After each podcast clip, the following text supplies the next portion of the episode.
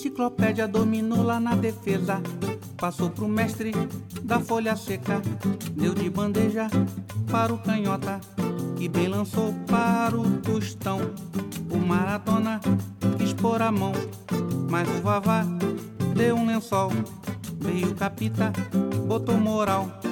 É oração do futebol. Bola no fundo, dribou mané. Bola na rede, gol do Pelé. Bola no fundo, dribou mané. Bola na rede, gol do Pelé. Vem lançamento na grande área, 47 é o último minuto. Olha o Frisão querendo gol. A cabeçada do goleiro. Gol! Gol! Gol do goleiro Luiz Felipe! Gol do goleiro Luiz Felipe! Gol de Luiz Felipe! A final mais fantástica de todos os tempos!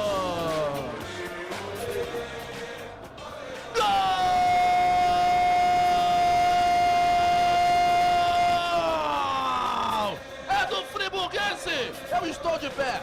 Eu estou de pé para o futebol! Luiz Felipe, o goleiro! A 47 minutos! Quase 48! No último lance do jogo! E nós vamos aos pênaltis do Luso brasileiro!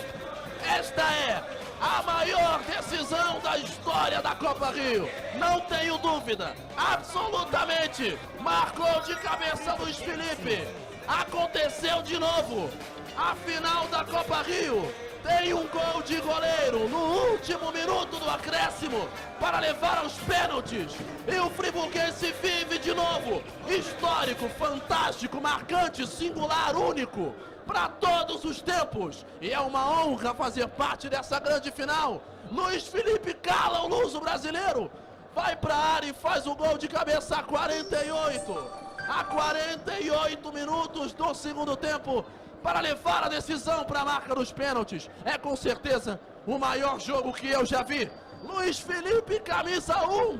É gol do goleiro do Friburguense. A voz é pouca, a emoção é muita. E eu perderia a voz mil vezes para narrar mil jogos como esse.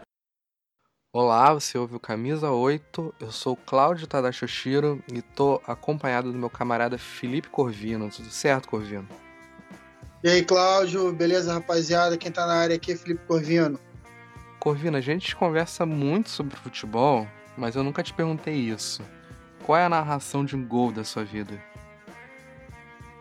Ah, aquele quarto gol do Romário na final da Copa Mercosul em 2000, naquela virada do século, do Vasco contra o Palmeiras, né, cara? Foi o gol do alívio, foi o gol da. Ufa! Do, do, do alívio mesmo, né? Tirar aquele aperto no peito, porque foi uma situação de, de do improvável mesmo, do milagre, né? 3 a 0 no primeiro tempo com um jogador a menos. Pô, sem expectativa nenhuma no jogo.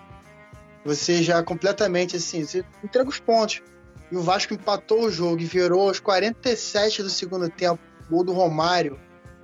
Porra, aquele gol ali foi, foi o gol do alívio mesmo. Foi o gol da minha vida. Se eu pudesse escolher, né, na minha passagem, quando eu cantar para subir, independente do lugar que eu for, seja céu, purgatório ou inferno, se eu pudesse escolher uma narração de gol para escutar perpetuamente ao longo de toda a eternidade, seria esse quarto gol do Romário do Vasco, no 4 a 3 contra o Palmeiras na final da Mercosul em 2000. Tá certo. Então você vai ouvir pela eternidade o Galvão Bueno narrando o quarto gol do Vasco contra o Palmeiras. Ainda bem, né? Pra sorte do Galvão, ele narrou esse jogo. Pra sorte dos Vascaínos, o gol foi narrado pelo Galvão. Exatamente. Por que, que a gente tá falando isso, Felipe? Porque nós conversamos com um homem que terá milhares de gols de esquerda, de direita, cabeça, de pênalti, do meio de campo, contra. E isso tudo nem Pelé, né? Porque o nosso convidado é o narrador Gabriel Andreso, que atualmente está na rádio Super Torcida e que muita gente conheceu no Fute Rio. E a gente ouviu muito do Andreso, né, sobre quase tudo e conhecer melhor esse personagem que, para mim, né, foi um dos responsáveis por me apresentar esse futebol do, do Rio de Janeiro, dos chamados times pequenos. Foi excelente, né, Felipe? Foi o Gabriel foi uma pessoa muito sensível na, na fala dele, né? Comoveu bastante a gente, né? É, aproveitando esse gancho aí, né? Se o Romário e o Pelé fizeram mil gols, acho que o Andrés ele fez para mais de dois mil gols aí, né? Que não seja guardando a bola na rede, mas narrando, né, os gols do, do, dos atacantes, dos jogadores de forma geral. E foi, pô, foi uma entrevista sensacional. A gente passou pela carreira inteira do, do Andreso, né, do início dele no lance, no estágio dele no lance, né, as coberturas dele no, nos times do Rio de Janeiro, na transição dele para Transamérica e posteriormente para o Fute E o Andreas, ele marcou muito né, a, a minha vida, a, inclusive, acho que marcou menos a minha do que a tua, mas marcou bastante, porque desde quando me mudei para Campos, eu adquiri o costume de muito mais ao estádio do que eu tinha. E quando eu não ia ao estádio ver os jogos, né, da CNB do Carioca, da CBC do Carioca, eu escutava o Andrés na Fute Rio. Então ele também me apresentou, ele abriu portas, ele abriu, ele abriu leituras de, de jogo para mim através das narrações do jogo dele. Então a voz dele ficou muito marcada na minha vida, é uma voz icônica. E a gente teve o privilégio, né, de fazer essa tabela com o Gabriel Andresa e rendeu. E rendeu e não rendeu só um gol não, rendeu uma penca de gols aí essa entrevista. então é isso. Os contatos do Andreso, o site da Super Torcida, você encontra tudo na descrição. E lembrando que você pode nos ouvir em todos os aplicativos para podcast, no Spotify, etc. Caso tenham críticas, sugestões ou só queiram dar um alô, nos procure no Twitter como Camisa 8, tudo por extenso. Valeu!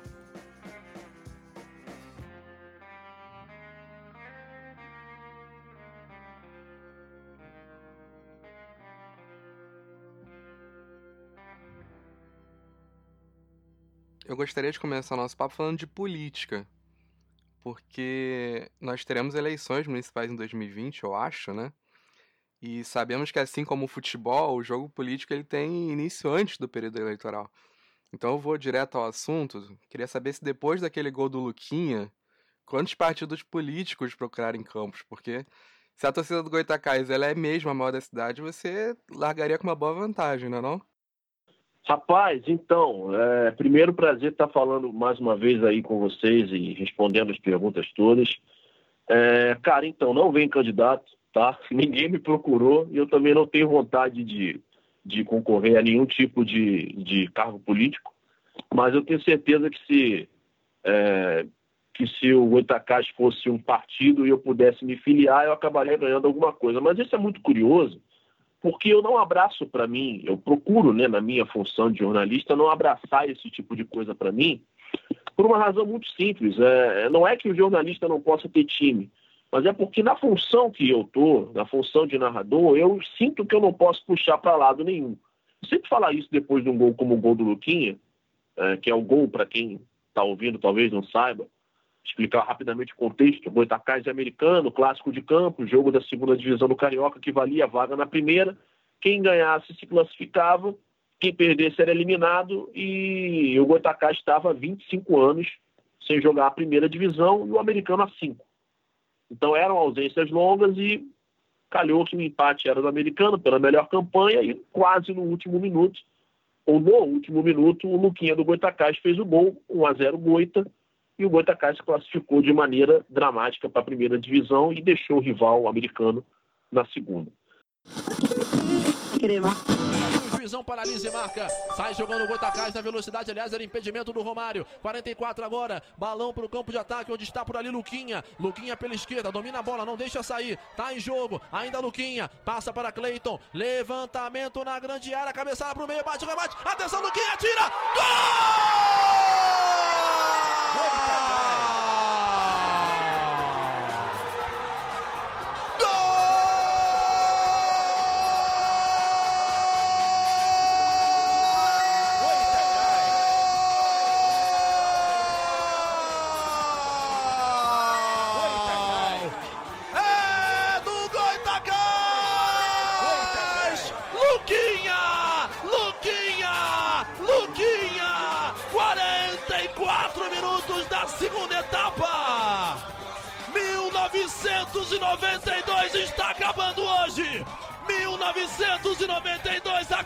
Hoje, torcedor do Goita. Luquinha, com um gol tão sofrido quanto 25 anos longe da elite. Luquinha, na hora de acabar, marca o gol do Goitacás. A voz é pouca, a emoção é muita, de um jogo difícil, de um jogo truncado, de um jogo em que as chances não saíram. Luquinha anota o gol do Goitacás. Falta pouco agora, falta pouco agora. O Goitacás está na frente, lidera o Alvianil. Torcedores se abraçam. O presidente D'Artagnan Fernandes enlouquecido. É o gol do Goita, não acabou ainda. Mas o Alvianil lidera o placar aqui no Eduardo Guilha. E Luquinha tá podendo, meu garoto! O Luquinha nasceu guri de bola. É garoto do placar e agora anota sim aqui no Eduardo Guilherme. No gramado ninguém faz o que ele faz ganhando. Goitacano do século agora um. Americano. Zero, zero, zero, zero, zero. Uh, então, assim, é, esse, esse gol, é claro que o torcedor do Goitacás ele se identifica porque ali ele sente que o narrador fala pelo torcedor, não como torcedor, mas ele acaba sendo também a voz do torcedor. Mas eu entendi, aquela narração ela só aconteceu daquela maneira tão visceral, tão dramática, porque eu entendia que aquele jogo era um jogo de, é, de importância imensa para as duas torcidas. O Etacais e americano são como óleo e água, não tem como misturar. É tipo Guarani Ponte Preta, Campinense 13, Pelotas e Brasil. Ah, sabe, jogos como esse, clássicos assim do interior. Aí as pessoas vão falar, pô, mas tu quer comparar um Caxias e Juventude, por exemplo, a um Goitacano? Eu comparo. Eu comparo porque a cidade para.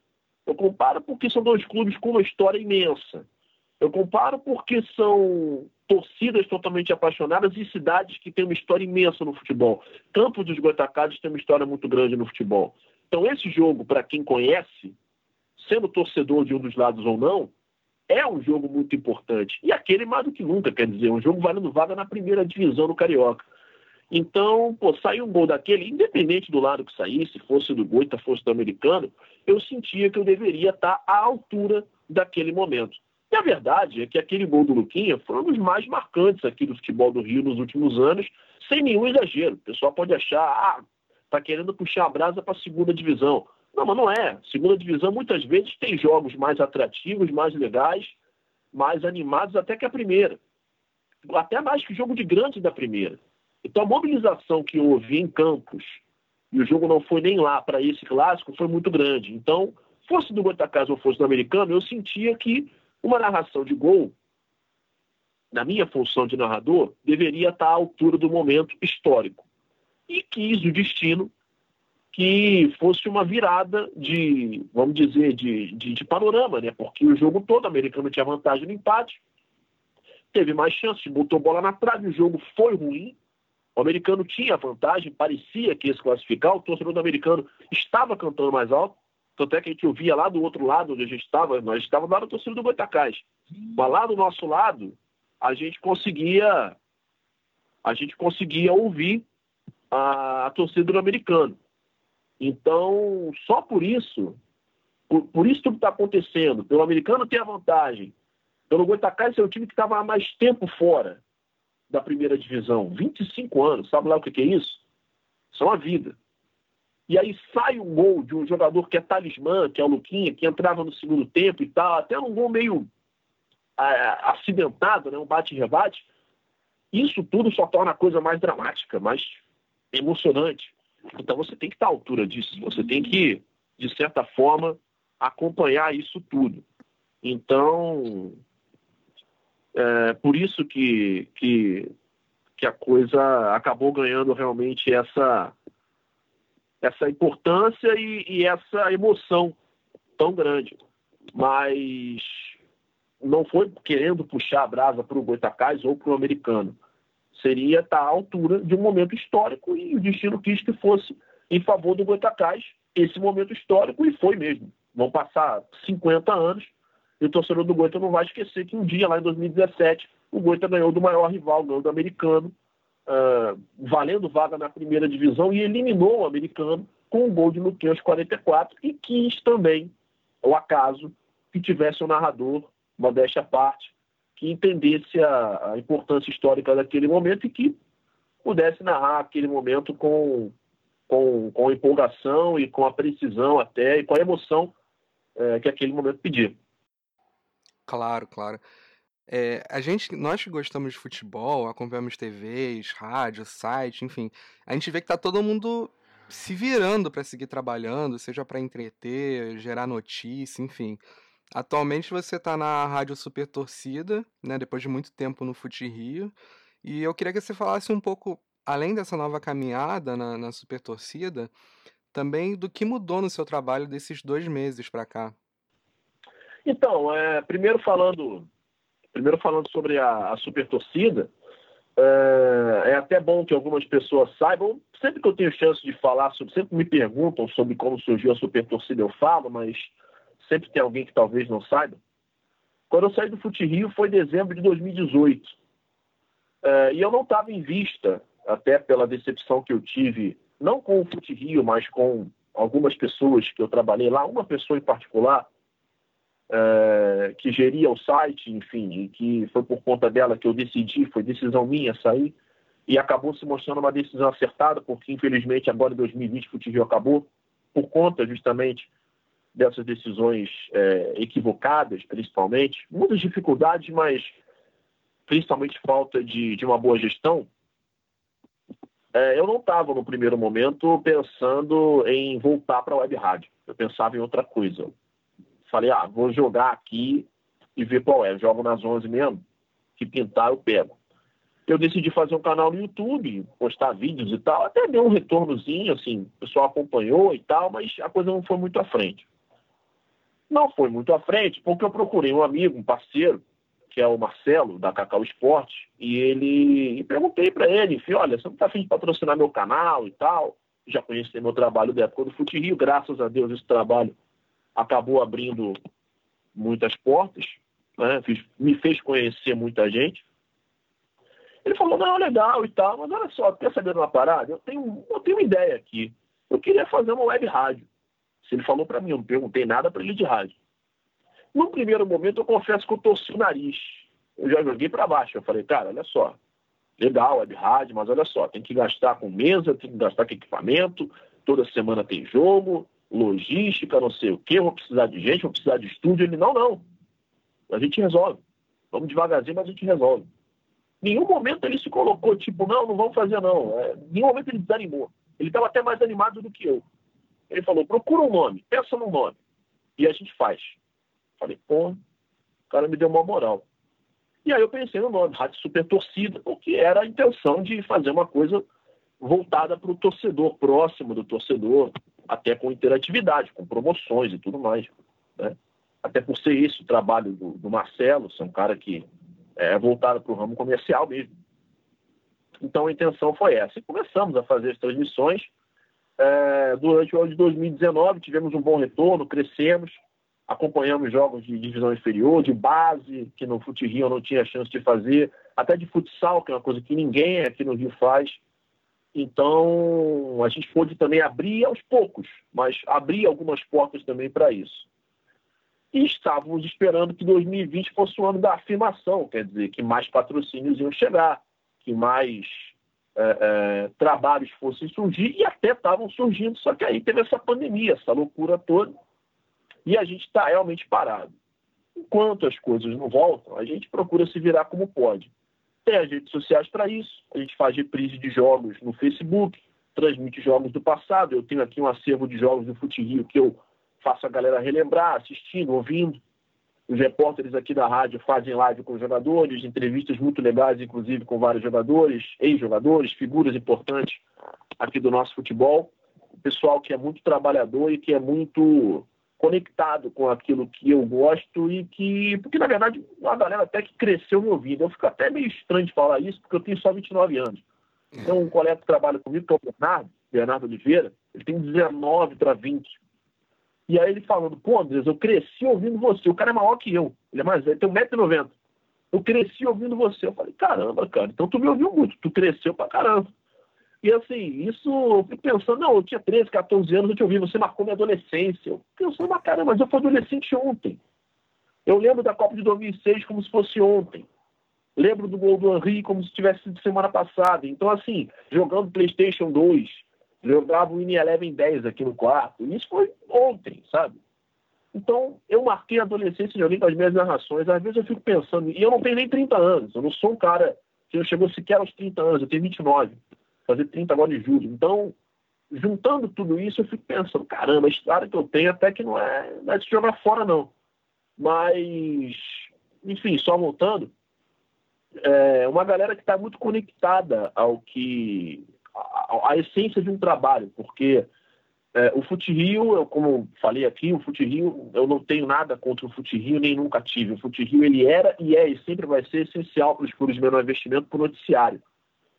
Mas eu quero dizer no sentido de que uh, o trabalho que se gerou ali que se originou ali serviu como referência para muita gente até começar a ver o futebol de uma certa maneira. E me influenciou também, influenciou outras pessoas e poder estar com elas agora fazendo esse trabalho é legal. É um desafio grande ficar sem jogos. Eu não tenho a previsão, não sei quando vai voltar. Acho totalmente fora de propósito voltar agora. Estão querendo voltar em agosto agora com a segunda, acho que não vai dar certo. Mas, por outro lado, eu fico num dilema, porque ao mesmo tempo que eu acho que todo mundo deveria se proteger, eu gostaria muito de ver o futebol acontecendo de novo. Mas entendo que no contexto atual é muito difícil, porque como é que vai ter futebol sem, sem encostar em ninguém, sem, com o portão fechado? O cara vai no jogo para transmitir, não pode entrevistar o jogador na beira do campo porque tem distanciamento social. Mas tem distanciamento social, como é que jogar em campo não é, é, é se manter distanciamento? Se respeita o isolamento, ninguém vai fazer dividida, ninguém vai dividir bola no alto. Vai ser um futebol de, é, é, de lordes ingleses, em que todo mundo usa luva de pinica e passa a bola um para o outro e diz: Oh, me desculpe, senhor, eu acertei a bola. Quis acertar não sei o quê. Entendeu? Eu acho que é meio fora de propósito, mas ao mesmo tempo também entendo que essa galera precisa jogar, precisa ganhar dinheiro, precisa se mostrar, precisa aparecer. E o nosso trabalho também. É meio complicado, mas na verdade é que 2020 é um ano perdido. A gente só vai começar a ver alguma coisa, pensar alguma coisa com racionalidade, com algo perto da normalidade no ano que vem. Então está sendo um desafio, mas a gente tem que, tem que encarar, né? Pensar na nossa saúde primeiro, na saúde dos nossos, para conseguir fazer o trabalho, que trabalhar sem saúde é impossível. Pois é, Andres, aproveitando essa, essa deixa, nesse mês de maio, né, a FERJ divulgou um documento que foi assinado pelos clubes pedindo a, a volta das atividades no Rio de Janeiro. E muita gente falou do Botafogo e do Fluminense, que foram os times que não assinaram o documento, mas nada se falou dos pequenos, e todos eles endossaram a volta aos treinos. Eu queria saber de você, que tá mais que conhece melhor o dia a dia desses clubes, o que você entende para esses clubes terem assinado o documento, porque tudo bem, a gente entende que tem a questão financeira, que é essencial para manter esses clubes ativos, mas ao mesmo tempo me parece que o prejuízo, caso algo ruim venha a acontecer, é muito maior, você não acha? Cara, o que eu penso sobre isso é o seguinte: sabe aquela coisa? É... Sabe aquele cara que morre de maneira traumática? Aí tu vai ver foi suicídio. Uhum. Só que é uhum. aquilo: o cara ele se suicidou ou ele foi suicidado? Eu entendo que essa nota, para alguns, não todos, mas alguns times pequenos é mais ou menos isso. Ou você assina a nota, ou você é assinado. Ou assinam por você. Entendeu? Por quê? Porque o Botafogo e o Fluminense tem um lastro para dizer não. Porque são clubes grandes. Porque tem renda. Porque tem torcida. Agora, em clubes de menor investimento? Alguns até eu posso te falar que querem realmente voltar e estão fazendo força para voltar. Os jogadores, todos eles querem voltar porque eles sabem que é o que eles têm que fazer na vida. O cara vai ficar seis meses parado. Qualquer jogador de futebol que fique seis meses parado vai odiar isso. Por isso que lesão é tão ruim. Não é por causa da dor. É por causa da falta de, de, de ritmo, de forma, de tudo. Então os jogadores não aguentam mais. Eles querem voltar. Mas ao mesmo tempo, eles sabem que isso é uma exposição enorme e desnecessária. Caso ela venha a acontecer. Só que os clubes que têm ou teriam, em tese, a, a possibilidade de fazer algo a respeito, uh, alguns eles dizem, não, ok, vamos voltar, vamos tentar voltar dentro do possível, só que outros não têm essa condição, só que tem que ir lá assinar. Porque a gente sabe que o clube pequeno na federação, ele é aquela coisa, é aquela coisa do voto de cabresto, sabe? Por isso que os, é, é o mesmo grupo que presidia a federação há 50 anos. Era o Júlio de Coutinho, era o Otávio Pito Guimarães, era o Eduardo Viana, é o Rubens Lopes, e depois sair o Rubens Lopes vai ser alguém do grupo. Vai ser alguém próximo, alguém ligado. Entendeu? São, uhum. É uma dinastia, praticamente. E nessa política do, olha, quanto, é, onde um time vai mal, mais um clube no estadual. Né? É, é, que nem antigamente tinha na ditadura militar, onde a Arena vai mal, o time do Nacional. Aqui é uhum. é mais ou menos isso. Onde a FERJ vai mal, na verdade, mais um clube no estadual. O clube vai lá, mete a porrada na federação, reclama, não, não, pega a vaguinha aqui e tal. E sabe que é desse jeito que, que acaba funcionando. A quarta divisão existe muito por conta disso. Porque a federação teme perder apoio político. E sem apoio político ela não se firma. E o que é apoio político? São os dirigentes chegarem juntos, desesperados, porque não tem de onde tirar dinheiro, não tem fonte de renda, depende de subvenção na FERJ. Então eles se alinham. Só que por se alinharem, é uma troca. Olha, beleza, vamos te ajudar, mas também quando tiver briga, quero que chegue de voadora para me ajudar. O que é chegar de voadora? É quando tiver uma situação dessas aí, fica do lado da federação. E ficam, entendeu? Os pequenos não têm escolha, não tem muito o que fazer. Alguns, como eu disse, até realmente têm vontade de voltar, têm condição, estão fazendo treino em casa. Não entendo bem como é que funciona isso, mas enfim. Mas outros não têm condição. A segunda divisão está aí para provar isso. Como é que você vai testar os clubes? A federação vai a campos para testar o Itacais e o Coxim?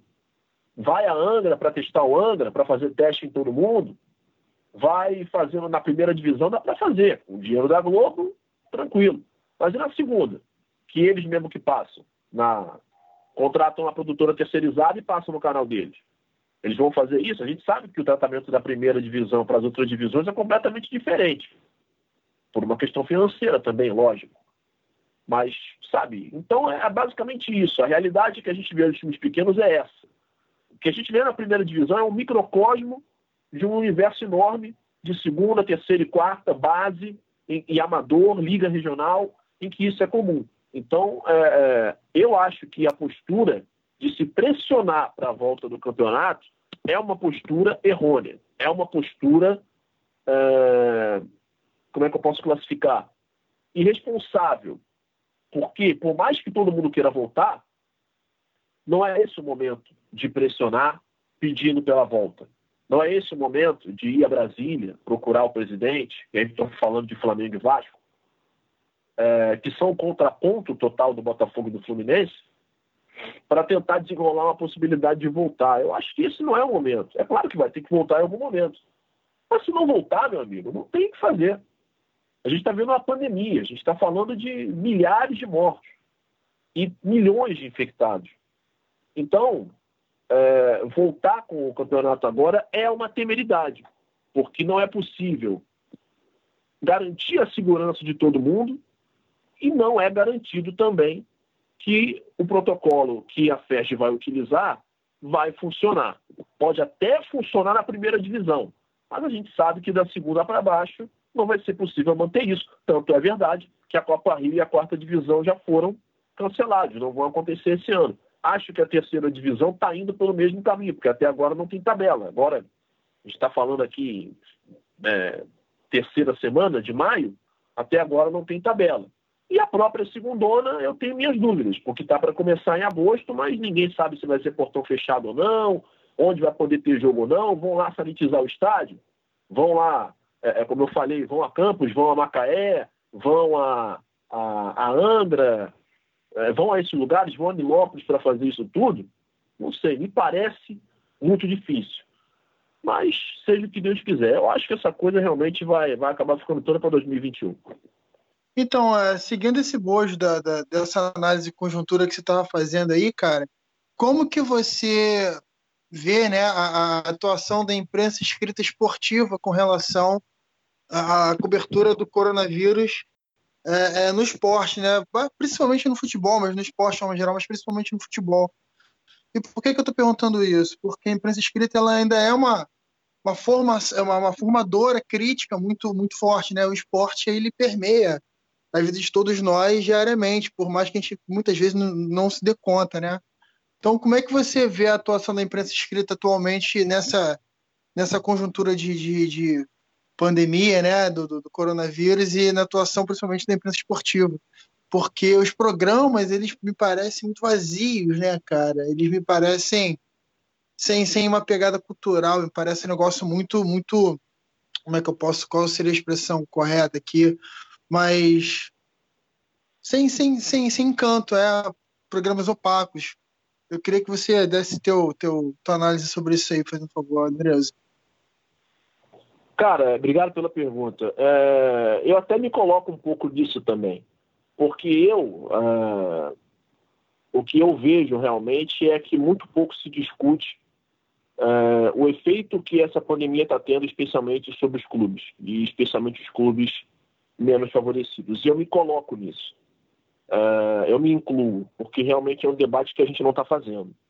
É um debate que deveria estar tá sendo feito. Mas aí, a gente já entra numa outra situação, que é a de que os clubes pequenos, os clubes de menor investimento, eles não têm, é, é, como é que eu posso dizer, eles não têm apelo junto à grande mídia porque você está falando para clubes que têm algumas centenas de torcedores. Por exemplo, o Bom Sucesso. Quem torce para o Bom Sucesso? Tem gente que torce para o Bom Sucesso, mas são pouquíssimos. Não é o suficiente para você ter uma audiência. Não é o suficiente para você chamar a atenção das pessoas.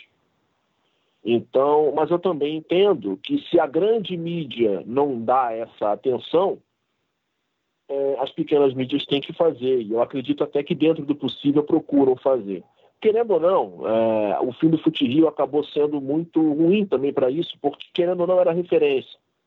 Então, o público ele fica muito órfão também dessas coisas, e quando os campeonatos voltarem, vai ficar mais órfão ainda, porque essa ausência vai ser ainda mais sentida. Mas aí eu também coloco a coisa um pouco no colo da grande mídia, da grande mídia também, por quê? Porque falta à grande mídia a acessibilidade de olhar para os grandes, para os pequenos clubes, também como formadores de atletas. Se você for olhar, alguns dos principais jogadores do Brasil hoje, por exemplo, o Bruno Guimarães, que foi para a França, que era uma, até ano passado uma é, revelação, uma sensação do Atlético Paranaense. Qual foi o clube onde ele começou a carreira, dele, a carreira dele, onde ele começou a base dele, onde ele fez a base da carreira dele? Foi no Aldax, aqui no Rio. Eu tive Sendas. Na época ainda era Sendas. Ele chegou lá com, sei lá, 12 anos, foi até o sub-18, aí foi negociado o Sendas também. O Aldax tinha essa filosofia, tem essa filosofia de negociar jogador para arrumar o dinheiro. Aí foi para o Atlético, estourou e foi para o Lille, ou pro, enfim, para a França, né? Não sei se Lille ou Lyon. O Lyon, né? Então. É, foi para o Lyon e acabou ganhando, ganhando fama, notoriedade, e hoje é um cara reconhecido, está até na seleção sub-23. Mas a questão é a seguinte: é, ninguém olha, pouca gente olha para o processo que se fez lá atrás com esse jogador, e aqui no Rio, e num clube menor. Sabe, é, você vê o Daverson, que tem, tudo bem, o pessoal pode contestar questão da qualidade técnica, por essa ou aquela razão. Eu acho que é um bom jogador, apesar de tudo, meio. É, é, tem a questão emocional que eu acho que atrapalha muito ele, mas é um jogador, querendo ou não, de destaque. Campeão brasileiro, é, na Europa um sucesso, está é, indo muito bem na Liga Europa, já meteu gol no Real Madrid dentro do Bernabéu, já meteu gol no Barcelona dentro do Camp Nou. Quer dizer, quantos jogadores tem isso? O Davidson tem. Onde é que ele começou? Ele fez a base dele, base entre aspas, no Mamaô, que é um time amador de Santa Cruz, aqui na Zona Oeste, que o pai dele é o dono. Oh, o fundador. Pois é, o fundador do Mamaô é o pai do Davidson. Na época, o apelido dele era Acosta, porque ele parecia, ele era grandalhão e magrelo, que nem o Acosta do Náutico, o uruguaio. e aí chamavam ele de Acosta. E ele jogou três anos de profissional no Mangaratibense, jogou a terceirona aqui do Rio, inclusive foi artilheiro. Aliás, não foi artilheiro porque o Celcinho do Queimados fez mais gol que ele. Mas, ainda assim, foi um cara que se destacou e a partir disso, do Mangaratibense, ele foi para o Benfica de Portugal. E aí começou a carreira internacional do Davidson. Então, falta para a grande mídia vontade de olhar para esses clubes e de olhar para esse universo como sendo um universo, sim, formador de talentos, formador de jogadores. O Wendel, que está em Portugal, que era do Fluminense. Ah, cria do Fluminense, tem nada disso cria do Duque de Caxias e passou pelo Tigres antes de chegar no Fluminense. Chegou no Fluminense com 17, 18 anos. E a gente sabe que a carreira de um jogador de futebol hoje começa com 11, 12. O cara passou mais tempo no Duque do que no Fluminense, muito mais, contando juniores e profissional. Então ele tem realmente uma base em time pequeno e vários outros jogadores.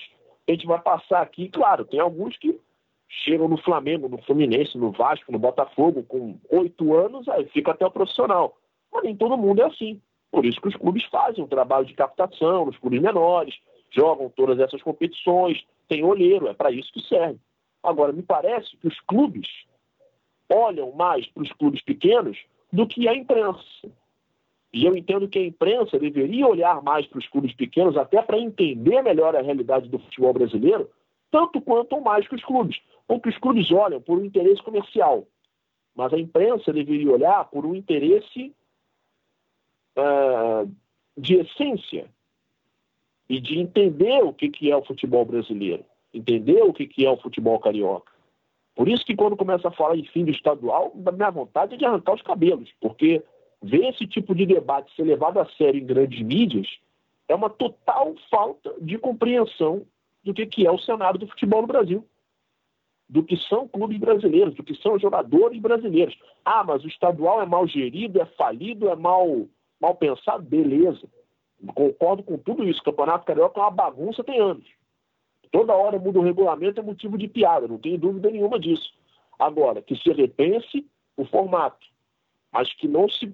Isso não é culpa do estadual, isso é culpa de quem faz o regulamento. E depende de dinheiro de TV, e depende de pressão de clube, e tem que querer agradar todo mundo, e aí você acaba fazendo uma coisa que não agrada ninguém, especialmente o torcedor, que deveria ser o alvo principal e não é, porque os caras estão preocupados com o dinheiro. Agora, o estadual, por definição, por ser estadual, por ser uma competição apenas envolvendo os estados e que geralmente tem um ou dois clubes, ou três ou quatro no máximo, de 12, que podem realmente ganhar, não é por isso que tem que acabar.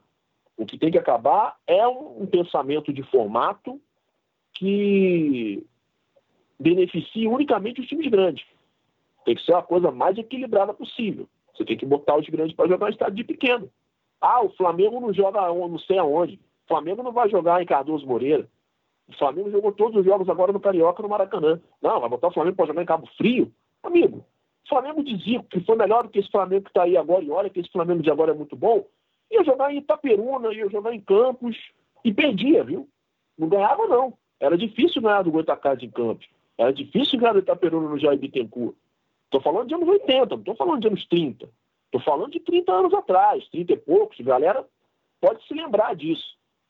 Então é por isso que eu vejo esse tipo de coisa e a grande mídia não fala nisso, ela ignora esse tipo de coisa. Eu entendo que é falta de conhecimento.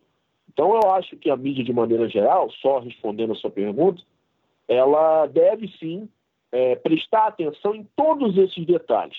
Mas eu entendo que não é possível falar sobre coronavírus, não é possível falar sobre pandemia, sobre dificuldades, sobre nada é, que não seja levando em consideração exatamente as equipes menores. A gente estava falando sobre a responsabilidade da imprensa escrita, né? Nessa, nessa análise, etc e tal. E você começou na imprensa escrita. Você trabalhou tempo no lance, você mesmo já falou que trabalhou no Fute Rio. Conta um pouco como que foi o, o início da tua carreira, né? Das da tuas passagens enquanto profissional. Mas eu queria saber também é, que você falasse também sobre o Gabriel que, que eu tô te perguntando? Quem que, como, como assim? Quem é o Gabriel? Porra, qual a tua inspiração? O que, que te motivou a trabalhar com esporte? O que, que te motivou a trabalhar com narração esportiva? O que, que te motivou a trabalhar com jornalismo esportivo? Assim, porque quando você narra um gol, cara, não é só o gol, saca? Não é só a bola ultrapassando a linha e as três barras. É uma expressão de quem você é, né? É você botando para fora ali é uma angústia tua ou, uma satisfação tua naquela, naquela narração também. Assim, tem toda uma construção social por trás daquilo. Então, além de você falar um pouco sobre quem é o, o Gabriel Andresa, é, narrador, jornalista, etc e tal, fala um pouquinho do, do ser humano, da, da construção social do, do Gabriel Andresa, para a gente entender esse grito de gol que você tem aí na, na, durante as narrações. Me permita filosofar rapidamente. É, você falou agora o tipo de coisa que eu ainda não tinha parado para pensar esse tempo todo, que é o fato de que o grito de gol ele talvez seja a expressão mais genuína, não sei se é a mais genuína, mas uma das mais é, de um ser humano em algum momento, porque ele é repentino e ele mostra para as pessoas e para tudo que está à volta as entranhas de você, tudo que você está sentindo. Você poucas vezes na tua vida consegue ser tão genuíno quanto num grito de gol sincero. Aquele gol Espontâneo, 45 né. Espontâneo. Né? Eu, eu, eu, confesso que eu nunca tinha parado para pensar nisso, mas você falando agora é verdade. O que, que é o ser humano? É, como é que você conhece o ser humano direito? Bota o time dele para meter alguns 45 do segundo tempo no jogo decisivo, você vai saber como ele reage. Então ali você vai conhecer, você vai saber como ele é, de verdade, do fundo, porque isso vem do fundo, isso vem lá de dentro. Não só como torcedor, como narrador também. Mas, enfim, te agradeço por falar sobre isso, porque me fez pensar nisso agora. Uh, e bom, respondendo a pergunta, ou as perguntas, eu vou começar pela segunda, porque ela remete ao, ao começo de tudo. Eu consigo ser um pouco mais linear falando de como começou. O Gabriel, não o Gabriel Andreso, mas o Gabriel de Maria da Graça, uh, é alguém que sempre gostou de futebol desde muito cedo e que sempre gostou de assistir futebol na televisão e ouvir no rádio. Eu digo isso porque eu só fui chegar no estádio a primeira vez com nove anos, então eu demorei um pouco. Tem gente que vai muito mais cedo, eu fui com nove anos. Uh, e enchi o saco do meu pai para ir muito antes disso. Mas tudo bem. É, tudo foi no seu tempo. É, e aí, enfim, eu sempre gostei de futebol. E aí, o que aconteceu? Em 2004, é, começou a febre do Orkut aqui no Brasil. E tinha várias comunidades e tal. Era uma rede social das mais influentes, quase todo mundo tinha. E tinha lá o, o, as comunidades que era onde todo mundo se encontrava, fazia postagens, era como os fóruns que continuam até hoje. E eu conheci a comunidade que era a minha comunidade favorita do Orkut, que era a comunidade Futebol Alternativo, a FA, 49510. Uh, e na Futebol Alternativo eu conheci muita gente, uh, inclusive que eu carrego até hoje, que hoje são jornalistas ou trabalham com outras coisas, Está todo mundo muito apaixonado por futebol. E gente muito diferente uma da outra, de várias regiões. E que compartilhavam uma coisa eh, em particular que era gostar de futebol dos times menores. Futebol alternativo, futebol diferente uh, do, do mainstream mesmo, do que a gente está acostumado a ver na TV, dos grandes clubes e tal. E aqui no Rio, quando eu me dei conta, eu comecei a ver as histórias, acompanhar, ouvir falar do, dos, das histórias do interior do Rio Grande do Sul, Santa Catarina, São Paulo, é, os jogadores em fim de carreira que iam para lá, as memórias que eu tinha da infância. Pô, esse cara tá jogando ainda, tá jogando no time tal, pô, legal. Isso vai criando em você uma, uma, uma sensação de, uh, de curiosidade, desperta uma curiosidade para você conhecer mais. E quando eu me dei conta que isso tinha aqui no Rio também, eu, claro que isso foi aos poucos, mas eu fui indo de cabeça. E em 2009 eu decidi criar um blog, eu já estava na faculdade de jornalismo, decidi criar um blog chamado Futebol Carioca Alternativo. É, cobri os jogos da segunda divisão e da terceira, fazia fotos e tal. Ali foi o meu começo. Ali foi realmente o primeiro momento, mas foi uma iniciativa minha. Conheci o Vitor Costa, que trabalhou anos comigo no Fute Rio, também é jornalista, também gostava das mesmas coisas. Fui conhecendo outras pessoas que também se envolviam nesse meio, que mais tarde eu fui encontrar no Fute Rio também. Você vê como é que está tudo ligado, né? O caminho da gente calhou de ser realmente esse. E, enfim, foi assim que eu comecei. Foi quando me despertou essa vontade de acompanhar o futebol de menor investimento e me fez conhecer o Rio, porque eu não sabia andar direito no Rio, mesmo morando aqui muito tempo. Garoto de apartamento, né? Não tinha muito costume de pegar ônibus, ir para cá e para lá. E uma vez que eu comecei a entrar nisso, eu virei expert em pegar ônibus, pegar trem, pegar metrô, pegar mototáxi, uh, rickshaw, tuk-tuk, o que você imaginar. Uh, até para Miguel Couto eu já fui, eu tinha que pegar um ônibus para Miguel Couto, lá em Nova Iguaçu, para chegar no estádio, só que o estádio ficou na ladeira. Você pega um ônibus para Nova Iguaçu, que já não é a coisa mais perto do mundo, chega no centro de Nova Iguaçu, você pega um ônibus para Miguel Couto, que é um bairro no interior da cidade, E chegando no ponto final, você pega um mototáxi para subir a ladeira, porque a pé é muito difícil. E você já gastou quase duas horas de viagem, então é complicado. Então, até isso eu fiz. Eu nunca faria isso se não fosse pelo futebol. Eu nunca faria isso se não fosse pelos clubes menores. Então, uh, isso mudou muito a minha maneira até de ver as coisas. Uh, e quanto ao trabalho, enfim, depois disso eu realmente passei a ter um trabalho de verdade. Eu trabalhei no América por algum tempo, fui locutor lá no estádio, Elite Coutinho, fui locutor oficial, anunciador. Depois eu trabalhei no Lance, aí foi quando eu consegui um estágio. Uh, trabalhei lá por dois anos, uma rotina totalmente diferente de rádio, que, eu, que é o que eu gostaria de fazer mas foi minha iniciação, foi uma grande escola, conheci muita gente, trabalhei com caras que hoje é, é, têm muito mais destaque na mídia até nacional, o caso do Eduardo Tironi, que foi meu editor, é, sabe, de repórteres também que, que fizeram é, grandes trabalhos na época, Pedro Henrique Torre, que, se eu não me engano, foi trabalhar no Extra no dia, não me lembro agora. Então, caras grandes, caras importantes, Mário Alberto, que foi o grande chargista, né, hoje do Globo Esporte, então eu dividi redação com todos esses caras. E para mim, quando eu me dei conta disso na época, foi um choque. Eu falei, caramba, consegui chegar aqui, tá ligado? Então, isso já foi uma coisa grande. Mas eu não fiquei. Depois eu saí, fui pro Fute Rio. Eu já fazia narrações lá como frila, mas eu passei a fazer parte da equipe fixa. Também com reportagens, pautas, matérias, produção de conteúdo. E eu abracei o Fute Rio realmente. E foram seis anos muito legais para mim, apesar de alguns estresses que eu tive pelas razões que eu já citei anteriormente. Mas o trabalho do Fute Rio foi espetacular, foi muito legal, mudou minha vida, mudou minha percepção e minha concepção de muitas coisas e me fez ser uma pessoa mais combativa e mais ciente do, de que era necessário se posicionar sobre muitas coisas e que não se deveria ter medo de falar certas coisas e de falar por certas pessoas e certos uh, lugares, vamos falar assim, entendeu? Na, na função de jornalista. Na faculdade, eu aprendi muita coisa técnica, mas na rua e passando sufoco, não que isso seja bom, bom ou bonito, ou que as pessoas tenham que viver isso para aprender, mas vendo isso, eu passei a ter uma concepção diferente e eu aprendi muita coisa.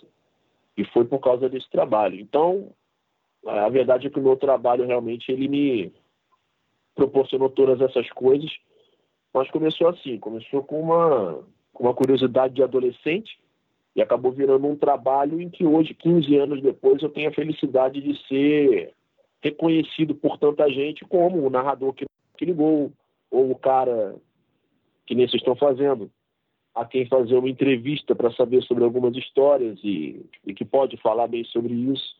Isso me orgulha muito, isso me deixa muito feliz. Quando a gente ouve principalmente narradores mais antigos, né, falando de como eles começaram, e, e eu pergunto isso agora sabendo que nós três aqui estamos mais ou menos na mesma faixa de idade, é, não tem erro, né? Todo mundo começou narrando futebol de botão. E eu joguei muito futebol de botão, também tenho 29. Mas eu lembro até hoje do campeonato japonês de 96 chegou para mim no videogame. E desde então não deixei de jogar. Eu queria saber se para você também essa origem começando a narrar, brincando, veio no futebol de botão ou você já pegou essa era dos games? Não, eu sou, eu sou da turma do Super Nintendo mesmo. Eu, eu confesso que eu realmente eu já comecei a, a acompanhar nessa época. Eu gostaria muito de ter jogado Dikyo, J-Rigo, Perfect Strike, adoraria ter jogado. Aquele era um jogo que eu, um jogo que eu mais queria ter jogado no, no Nintendo 64. Era J-League, porque era na mesma engine do International Superstar Soccer, só que era melhor, porque tinha mais gráfico e tinha a cara dos jogadores. Você jogava, tinha a cara do Zinho, a cara do Dunga, a cara do Bismarck, sabe? E eu, uhum. Ah, na época, eram os outros que eu conhecia, né? Porque os outros japoneses eu não sabia quem era, não sabia quem era o Nakayama, não sabia quem era o Nakata, Fui saber muito depois, mas quando eu era criança eu sabia. Ah, o Dunga joga no Júbilo, Bismarck joga no Kashima, o César Sampaio joga no Flugels. Então eu sabia mais ou menos isso quando eu era criança. Isso já, um jogo de 96, mas só estou falando já 98, 99, até chegar aqui também demorava. Mas eu sou da turma do videogame. Eu joguei botão também, mas o negócio realmente foi videogame foi como eu comecei a, a acompanhar e, e, e, fantasiar aquilo. Na época era só brincadeira, na época era zoeira de criança e tal, mas é, é, e, como eu entendi que eu seria narrador, é curioso. Porque não foi jogando videogame, foi na escola. Na escola, eu era ruim de bola. Eu gosto de jogar bola, mas eu não sou bom. Eu nunca fui bom jogando futebol. Eu nunca, eu acho que eu fui começar a aprender a jogar bola depois que eu me dei conta de que eu nunca ia ser um jogador de futebol. É, o que é uma pena, porque talvez eu tivesse alguma chance há 15 anos atrás. Mas, enfim, é, não sei se perderia o futebol um grande jogador sem. A verdade é que eu não era bom de bola. E na época da escola, os garotos não me deixavam jogar. Porque eu era ruim, ninguém queria que eu tivesse no time, então me colocavam de lado. Então o que, que eu fazia? Como eu gostava de ver, e para mim o recreio se resumia a isso, às vezes eu nem comia, eu só via o jogo, é, eu ficava narrando na beira da quadra. E algumas pessoas achavam legal. Era brincadeira, era zoeira. Até que um dia uma pessoa ou duas chegaram para mim e falaram: pô, você faz isso de um jeito legal, você narra bem, pode até fazer isso da tua vida. Não sei quem foi que falou, não lembro, mas eu sei que isso aconteceu em algum momento. Eu comecei a abraçar essa parada. Eu falei: quer saber? Eu já quero fazer faculdade de jornalismo mesmo. Acho que esse é o caminho. E aí eu fui me preparando para ser alguém que pudesse realmente vir a fazer isso. Mas eu precisava de oportunidade. Oportunidade essa que o Fute me deu em 2011, é, que foi a primeira de narrar. E de lá para cá já são aí quase 500 jogos narrados e passagem por alguns lugares, por algumas rádios, passei pela Transamérica, uh, pela Rádio Fluminense também. Uh, passagens, a da Transamérica foi mais longa, a da Fluminense foi muito curta. Mas tive a possibilidade de narrar e hoje estou agora com quase 500 jogos narrados, fora tantas outras transmissões. Então, poxa, isso é muito marcante para mim, menos de 10 anos de carreira, poder ter tudo isso, né? Mas a verdade é que começou assim. Eu comecei narrando um jogo de videogame, brincando, né? De zoeira, mas eu não sabia que 20 anos depois essa zoeira, essa brincadeira de ir no, na locadora e, e ficar jogando videogame e narrando, ia ser o meu trabalho, ia ser aquilo que eu mais gosto de fazer e que ia se tornar realmente a, a minha profissão, como é hoje. Ao longo da entrevista, a gente tem percebido que você fala muito da Fute Rio, né? Porque está muito ligado à tua história. Fute Rio, você, assim, eles são simbióticos em muitos momentos, etc e tal. E, bom, eu tive a oportunidade de ler uma, uma thread tua no Twitter, em que você fez uma espécie de bastidores ali, que você pontuou algumas situações em que era eram antônimas, né? A tua carreira profissional estava indo numa ascendente espetacular, é, né? Estava voando.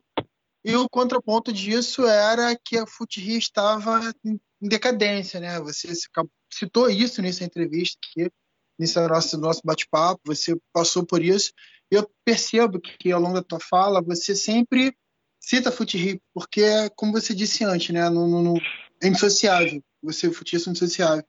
Você pode nos contar um pouquinho desses bastidores, do que rolou na, na, durante a tua estadia no Fute Rio e que provocou a tua cisão com a Fute Rio e a futura fim da Fute Rio, né? Porque acabou, como você falou, em março esse ano acabou.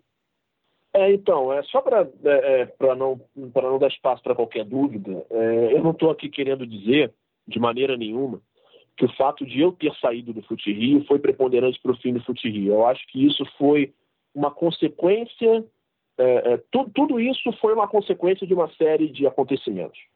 É, realmente eu fiz essa thread no, no dia em que o Fute Rio acabou, eu saí em dezembro de 2018, é, e, e, eu não falei na época muita coisa, eu preferi ser lacônico, eu preferi falar, olha gente, encerrei minha trajetória, fiquei quase oito anos aqui contando com o período que eu fazia freela narrando, então eu eu preferi fazer desse jeito, porque foi uma saída, eu não vou dizer traumática, porque eu fui remoendo ela por dois meses.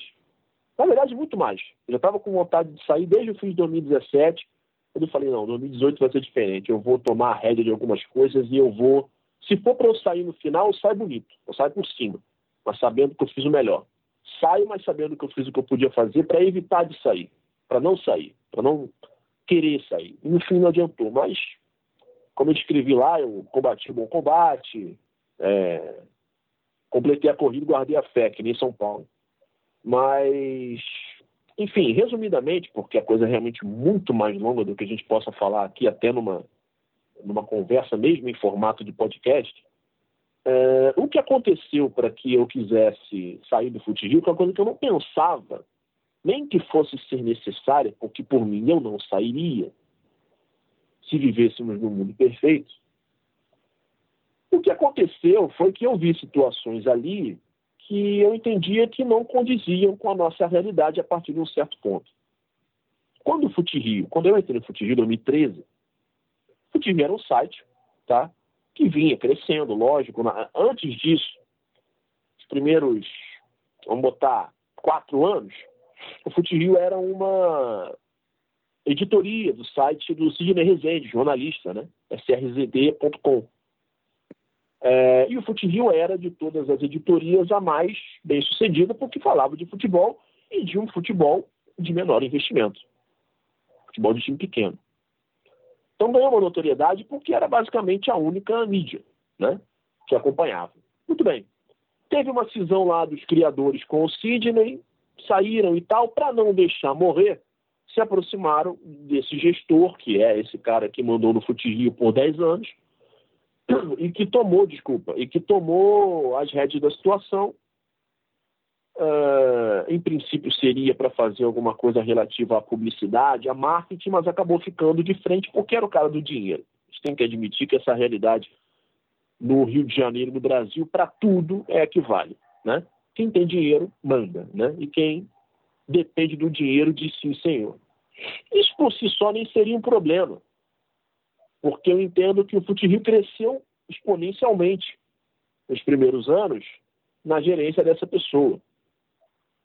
O problema é, cresceu exponencialmente, cresceu a um ponto em que poderia se autossustentar.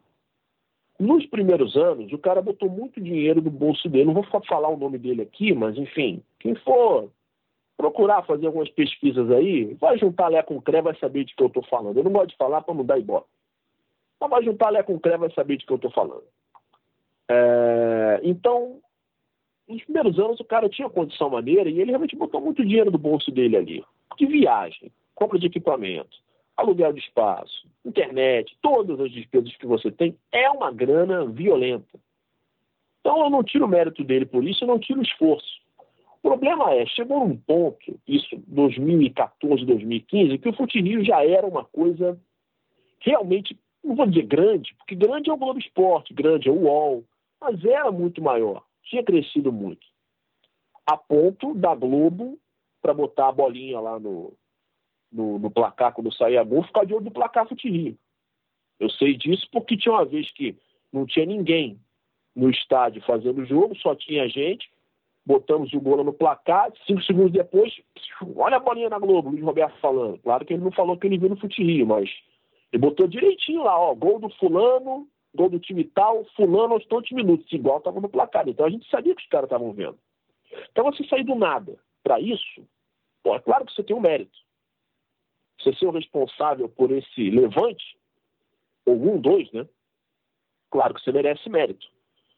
O problema é que a partir de um certo ponto, a coisa foi ficando. É se chegou num ponto em que a preocupação já não era mais crescer. A preocupação era tentar captar patrocínio. Não, agora vamos captar patrocínio. Essa conversa, né? Ok, tinha mais aqui a arrumar, mas o Fute Rio já tinha um nome. O Fute Rio já tinha uma identidade, já tinha um público, já era muito maior do que qualquer outro, já não tinha concorrência. A verdade é essa. Não tinha, não tinha para ninguém era o Futirinho, inclusive, às vezes, furando notícia de grande de site importante. Você tem ideia, o primeiro lugar que deu que o Vinícius Júnior foi vendido para o Real Madrid foi o Futirinho. Se em 2016, 2017, não lembro. Impresso foi o Futirinho. O Globo Esporte depois alterou a hora lá para não sair por baixo, mas primeiro foi no Futirinho. Eu lembro que eu bati a matéria. O Lucas Machado, que era da Transamérica, na época tinha parceria me ligou, olha, deixa a matéria batida aí, quando eu der o ok, você publica. Falei, já é. Aí eu não esqueço disso, era um sábado, umas 5 e meia da tarde. Andreso, pode dar aí que dá e divulga. E fechou. Dei e divulguei. Botei na mesma hora, ainda olhei, na hora que eu estava publicando, abri rapidinho o Globo Esporte. Tem alguma coisa? Não, não tem. Ah, vai ser o primeiro. Foi. Cinco minutos depois, botei lá no Globo Esporte, estava lá, mas com a hora retroativa. Quer dizer, Eu sei que eles não deram primeiro, nós demos, porque eu fui olhar cinco minutos antes e não estava lá. Enfim. Eu não falo nem que é, é, a gente tem que ter esse mérito, é só para as pessoas entenderem o que, que já era o futebol, o que, que tinha se tornado. E começou a chamar a atenção de muita gente. E o cara, ele se aproximou na época do José Carlos Araújo, garotinho, lendário, locutor esportivo de rádio e dono de negócios, homem de negócios. Ele tem uma empresa que, que, que gere equipes, enfim, que emprega muita gente e, e, que tem patrocínios importantes, né? Que é como ele toca o futebol para onde ele vai. Foi assim na Globo, foi assim na, na, na Bradesco Esportes, foi assim na Transamérica e é assim hoje na Rádio Tupi. Então esse cara se aproximou do garotinho, é, né, sabendo que o garotinho queria passar, ele estava na Transamérica, queria ir para um outro desafio, é, e aí ele começou a chegar junto e tal, trocar uma ideia, fazer aquele meio campo. Nesse meio tempo, ele já tinha conseguido uma parceria com a Rádio Bradesco Esporte, que tinha aqui no Rio, e nós entramos, eu entrei com um programa, né, um bloco, na verdade, dentro de um programa, que era de madrugada, quatro da manhã, para falar do Bom Sucesso, do São Cristóvão, de tudo. Do Olaria, do é, Futuro Bem Próximo, de todos esses campeonatos, do Queimado, Nova Cidade, tudo. Quatro da manhã, era meia hora por dia, mas eu gravava e mandava. Beleza. O pessoal gostava e tal, mas não tinha aquela audiência. Né? Isso não era. O que a gente fazia no Fute Rio repercutia mais. Só que aí, depois, final de 2014, início de 2015, o garotinho quis passar. É, ele estava no futebol da Transamérica, só que ele estava querendo sair para Tupi, para ter mais audiência e tal. E aí ele foi, mas ele deixou a equipe dele na Transamérica, deixou alguns caras lá, deixou Áureo Ameno, deixou Gilson Ricardo e tal, é, e deixou a gente, deixou o Fute Rio. E nós ali tivemos a primeira oportunidade, muitos de nós, a primeira oportunidade no Dial. Eu já tinha narrado antes, mas Vitor Costa, Marcos Coelho, que hoje está na Tupi, Léo Pinheiro, todos esses caras que trabalhavam comigo no Fute Rio, cobrindo segundona, terceirona, ali estavam chegando para no meio de cachorro grande. Então essa é uma oportunidade que se não fosse pelo cara e por essa iniciativa, não teria acontecido. Aí você pergunta, mas então qual foi o problema? O problema foi que a partir desse momento, a busca não foi por crescer o Fute Rio, por fazer o nosso trabalho crescer. Foi por, eu então até querer fazer, querer aparecer por conta do nosso trabalho, que era bom, do trabalho dos repórteres, é, para chamar a atenção de outras pessoas. Entendeu? Tipo, olha, eu consegui fazer isso aqui, eu tirei os caras lá de baixo, eu saí, eu fazia jogo de terceira divisão, fazia jogo em que o campo não era marcado, hoje eu estou no Maracanã, entendeu? A impressão, pelo menos, que passava era essa. E o que se vendia para fora, para as pessoas, para os eventuais patrocinadores, era uma realidade. Só que a nossa era muito diferente. Por quê? Porque no Fute a gente tinha dificuldade de logística, a partir de um certo momento passou a ter, é, de não, às vezes não conseguir mais. Quer dizer, primeiro momento faltava internet. Pô, acabou a internet. Pô, o que aconteceu? Não tem internet? Não, caiu, não sei o quê. Ficar dois dias sem internet. Ninguém entendia por quê. Mas depois começou a. a... A gente sempre estava em espaços alugados, né? Não, vamos sair da Tijuca, que era o escritório do cara, vamos para Bom Sucesso. Lá vai ter um lugar só para botar a rádio. Pô, beleza, legal. O que era vendido era esse discurso. Chegando em Bom Sucesso, era um prédio normal, de casa. Tudo ok, botamos tudo lá. E sempre as promessas. Olha, vai vir um patrocínio grande. Olha, é, é esse espaço que tem aqui vão ser dois estúdios. A gente tinha muito mal, tinha um, né? Mas vão ser dois estúdios já botar isolamento aqui, acústico, não sei o que, vai ficar de primeira categoria. E não vinha. Não, esse ano vai vir um patrocínio maneiro. E nunca chegava. E as dificuldades aumentando. Olha, vamos fazer o jogo tal, viagem para não sei aonde. Não, não pode fazer. Ah, por que não? Tem que, não pode gastar muito. Em 2014, a gente fez os jogos da classificação da Série C do brasileiro nos estádios. os caras foram pro, pro Rei Pelé para narrar o jogo do Madureira, CRB e Madureira. O Madureira foi eliminado pegaram avião e foram para Maceió para fazer jogo lá. E isso não é luxo, tá? Isso é o que eu acho que deveria ser feito mesmo. E no mesmo fim de semana, foi uma galera para Maceió e a outra para Fortaleza fazer uma CAE Fortaleza, o Castelão.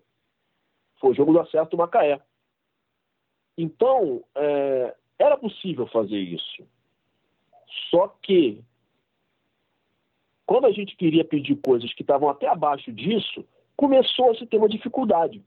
Não se podia mais ir para Cardoso Moreira, tinha dificuldade para Cardoso, já era uma dificuldade para repor equipamento, que tem manutenção, né? Você usa tantas vezes por semana, chega uma hora que tem que levar no concerto, né? Para mexer aqui, ali e tal.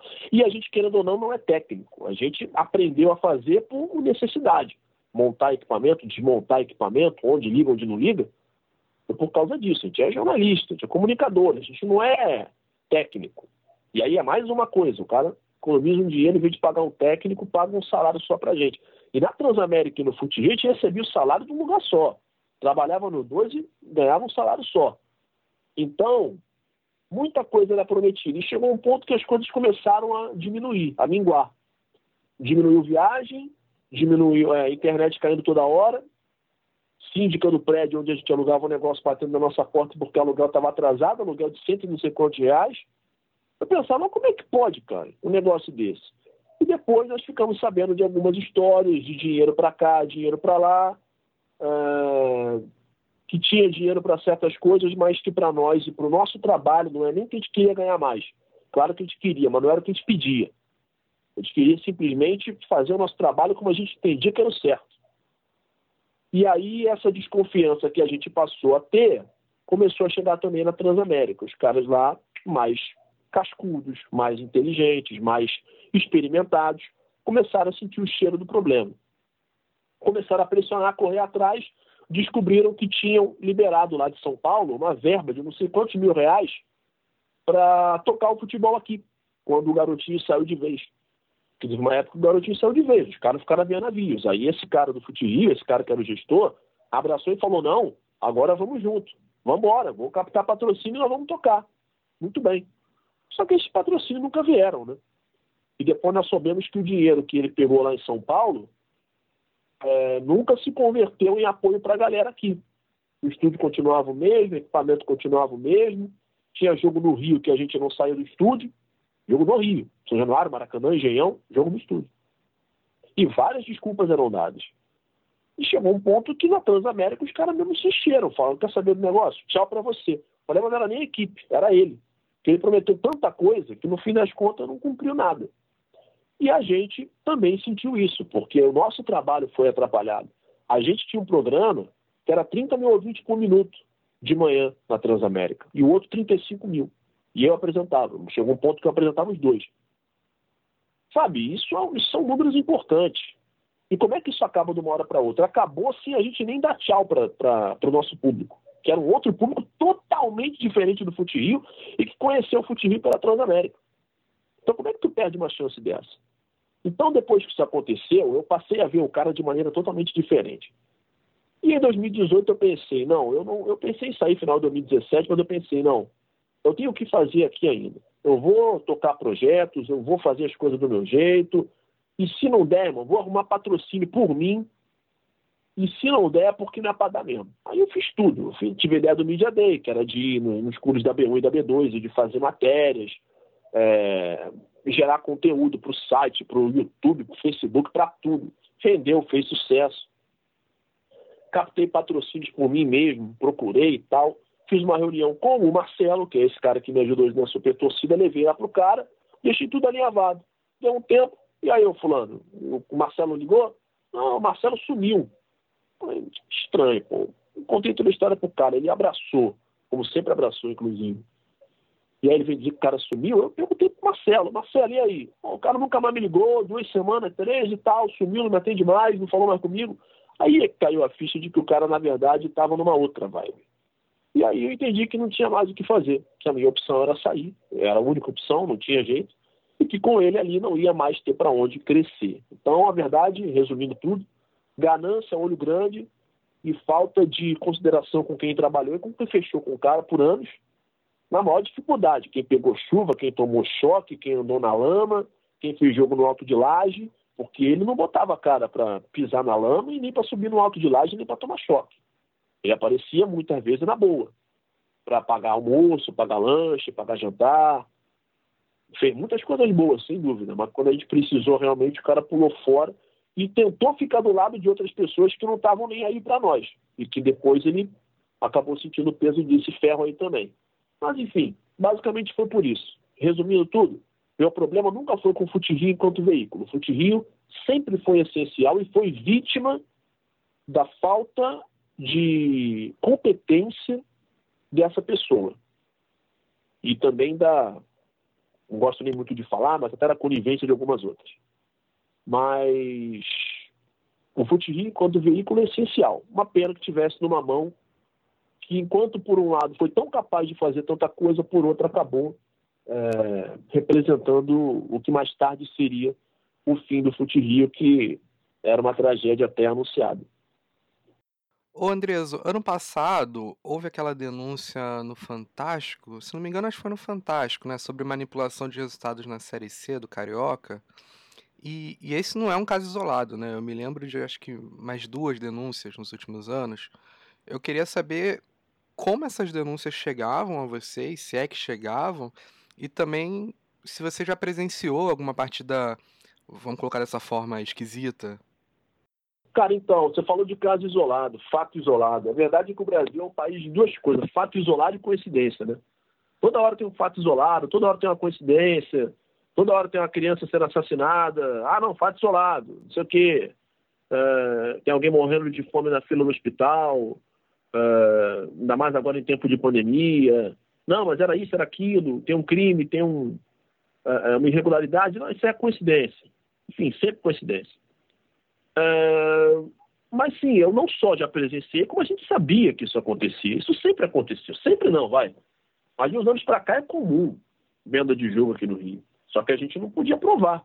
A gente escutava falar, a gente tinha evidências, mas, sabe, como é que a gente vai ter também um lastro até jurídico para correr atrás de certas informações, sendo um veículo pequeno, de correr atrás disso, comprovar, botar lá e não sofrer represália. Uhum. E não estou falando nem de represália judicial. Estou falando de represália a represália. Você mora no Rio de Janeiro, gente. Está falando de, do que está aí de mais perigoso hoje no Brasil. Ou das coisas mais perigosas. Né? Então a gente teme por isso também. Só que a gente, a gente sabia que isso acontecia, né? porque a gente ouvia falar e tinha evidências. É, isso de jogo vendido, disso e daquilo, é, nas divisões inferiores é muito mais fácil, porque você não tem gente filmando, raramente tem rádio, tem uma ou outra, mas é pouco. Jogo no interior, que não dá nem torcida, é muito mais fácil você manipular isso. E por que, que você consegue manipular?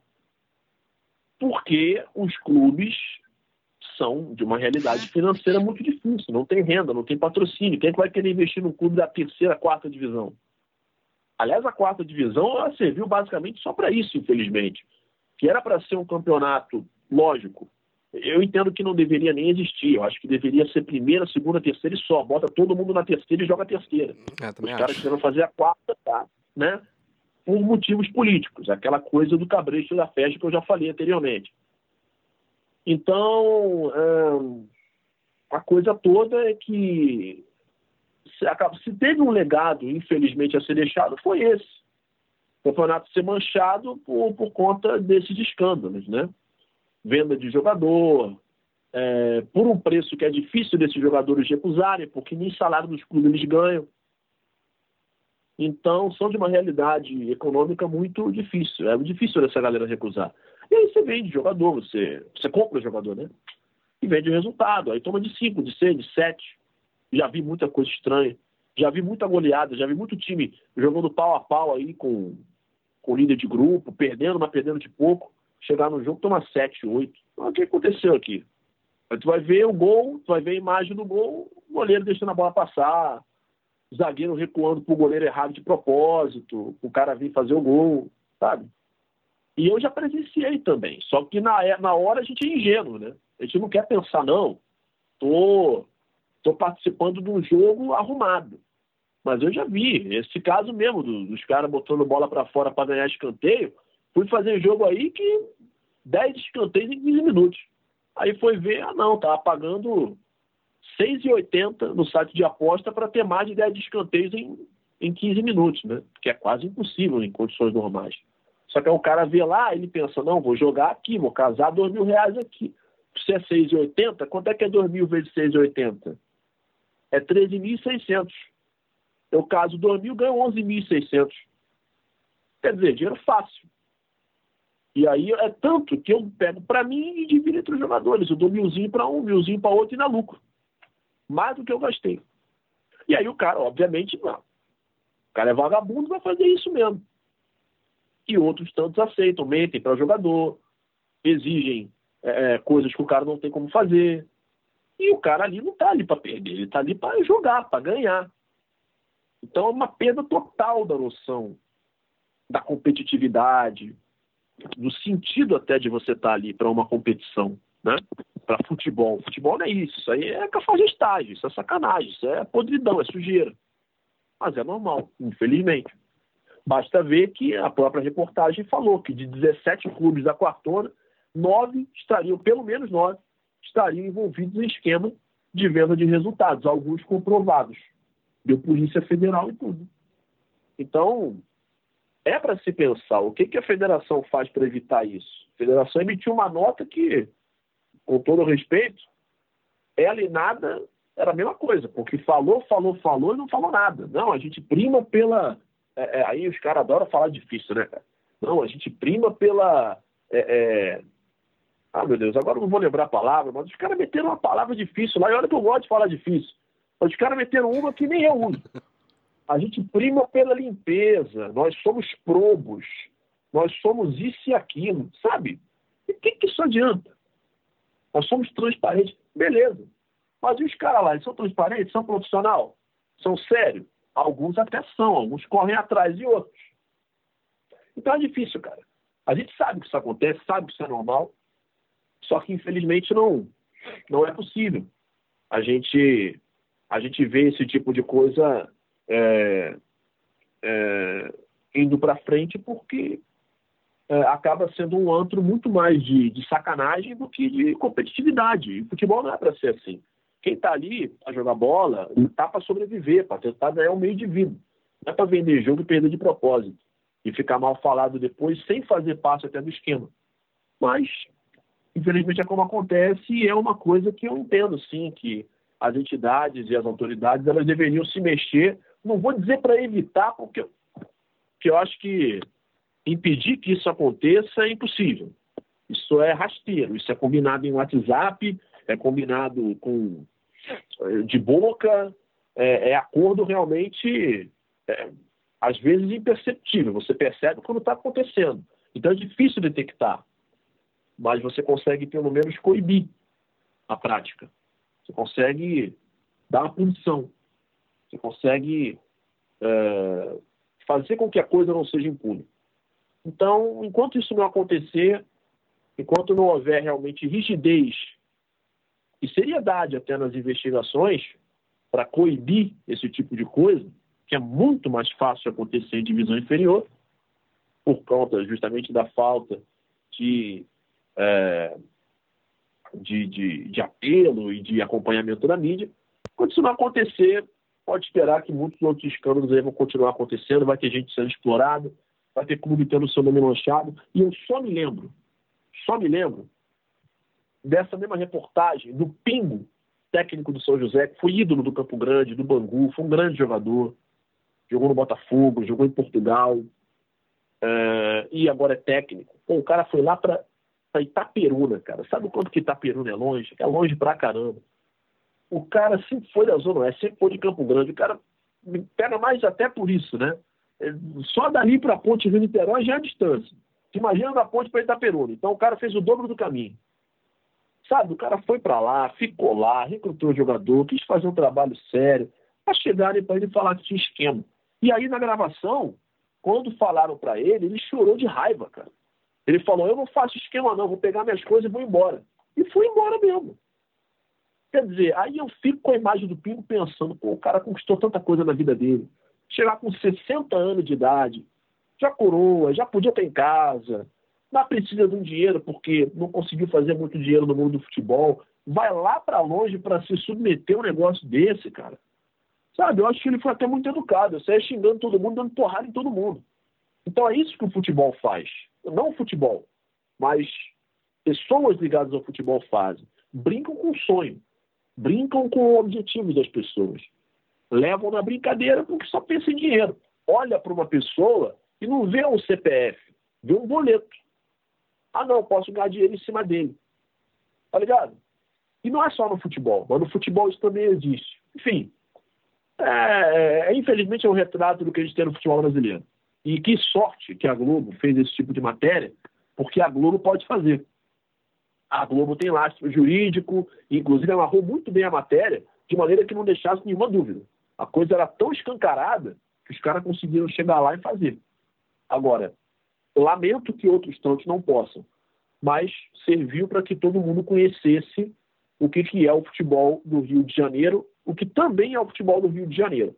É talento, é qualidade, são jogadores que buscam o seu, é, é, o seu trabalho, mas também é sacanagem, também é sujeira, também é antiesportividade. E, e a gente tem que pesar e tem que escolher qual é o caminho que a gente quer seguir. Gabriel, você, ao longo dessa, dessa última resposta aí, você falou sobre né, alguns casos, alguns possíveis casos, de repente, de manipulação de resultado, aquela coisa toda. Então, um lado menos lúdico do futebol, né? Uma, uma, uma realidade infeliz que a, gente, que a gente tem.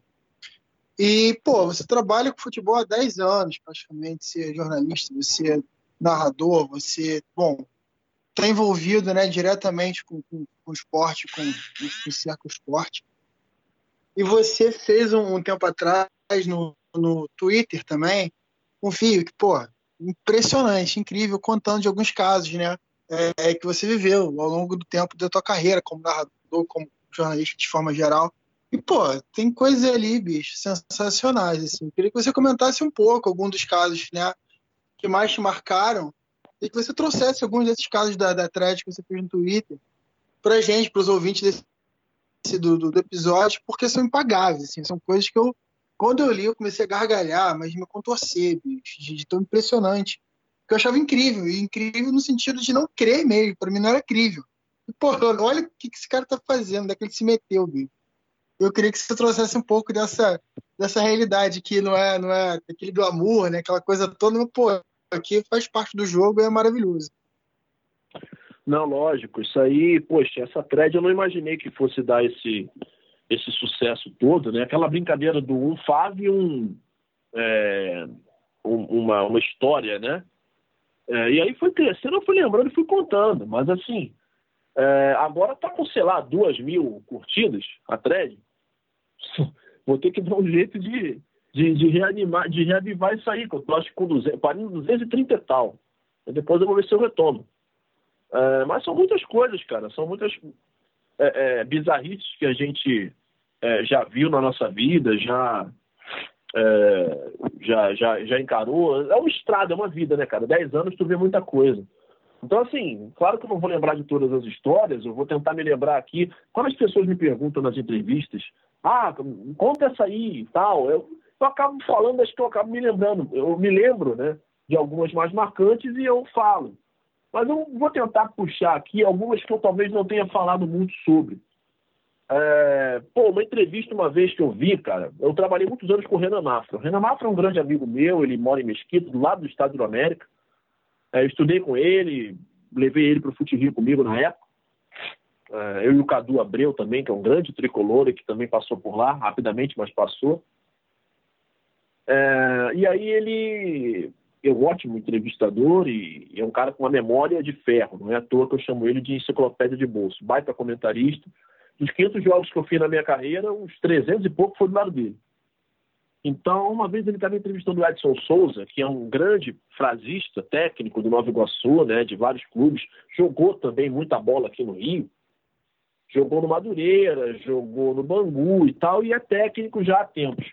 E ele vinha de um bom trabalho no Nova Iguaçu, é talvez o mais importante dos técnicos que o Nova Iguaçu já teve, o Renan foi entrevistado uma vez e falou: Não, Edson, você, beleza, você é um, um bom técnico, é, conseguiu a vitória. Só que tem a turma da amendoim lá que fica pegando no teu pé. Lá no Nova Iguaçu tem a galera que, na arquibancada, que pega no pé do técnico. E aí ele termina o jogo de orelha quente. Aí o Renan foi perguntar pro, pro Edson: Ô Edson, E essa conectada da torcida aí, você ganha jogo, vai lá e tal, mas como é que ele dá com essas críticas? Aí ele falou, o Edson, para mim é uma das melhores entrevistas que eu já vi, porque ele, é, ele tem esse jeito, ele é um frasista, ele é engraçado, né? Engraçado que ele fala essas coisas, mas ele, ele mesmo não ri. Ele realmente fala sério. Ele disse: Olha, Renan, a, a, o negócio é o seguinte, ele é muito franco. O negócio é o seguinte: o treinador, a, a ilha, é um monte de, de terra cercada de água por todos os lados, né? Então, o treinador é uma ilha. Ele é. Por que, que o treinador é uma ilha? Porque ele é um burro cercado de inteligente por todos os lados. Todo mundo é inteligente e ele é o único burro. Falando do porquê das críticas, né? Tipo, olha, é, todo mundo em volta sabe. Eu não sei de nada. Eu que estou aqui no dia a dia não sei, mas os caras que estão aqui me conectando sabem. Então, essa do treinador ser uma ilha, eu achei uma referência sensacional. E eu me lembro que, que foi uma entrevista assim que, que, que me marcou muito. É, assim, tem muitas histórias. Eu acho que tem uma que, de casos assim mais bizarros, vamos dizer assim. 2017, na Quartona, quarto, primeiro ano da quartona, nessa nova era. Foi um campeonato totalmente desorganizado, feito, nas, sabe, em cima da hora. É, os clubes sem condição e tal, muito WO. E teve uma situação, cara, de um WO duplo. Que eu não sei se vocês já viram ou ouviram falar. É, ia ter um jogo de. A fase de grupos era grande, era todo mundo contra todo mundo, dois grupos, um grupo de nove e um grupo de oito. Imagina a maravilha que era, né? Uhum. Aí foi ter um jogo. Foi ter um jogo. E, e, muitos times não podiam jogar nos seus estádios, né? Então tinham que jogar em campo neutro.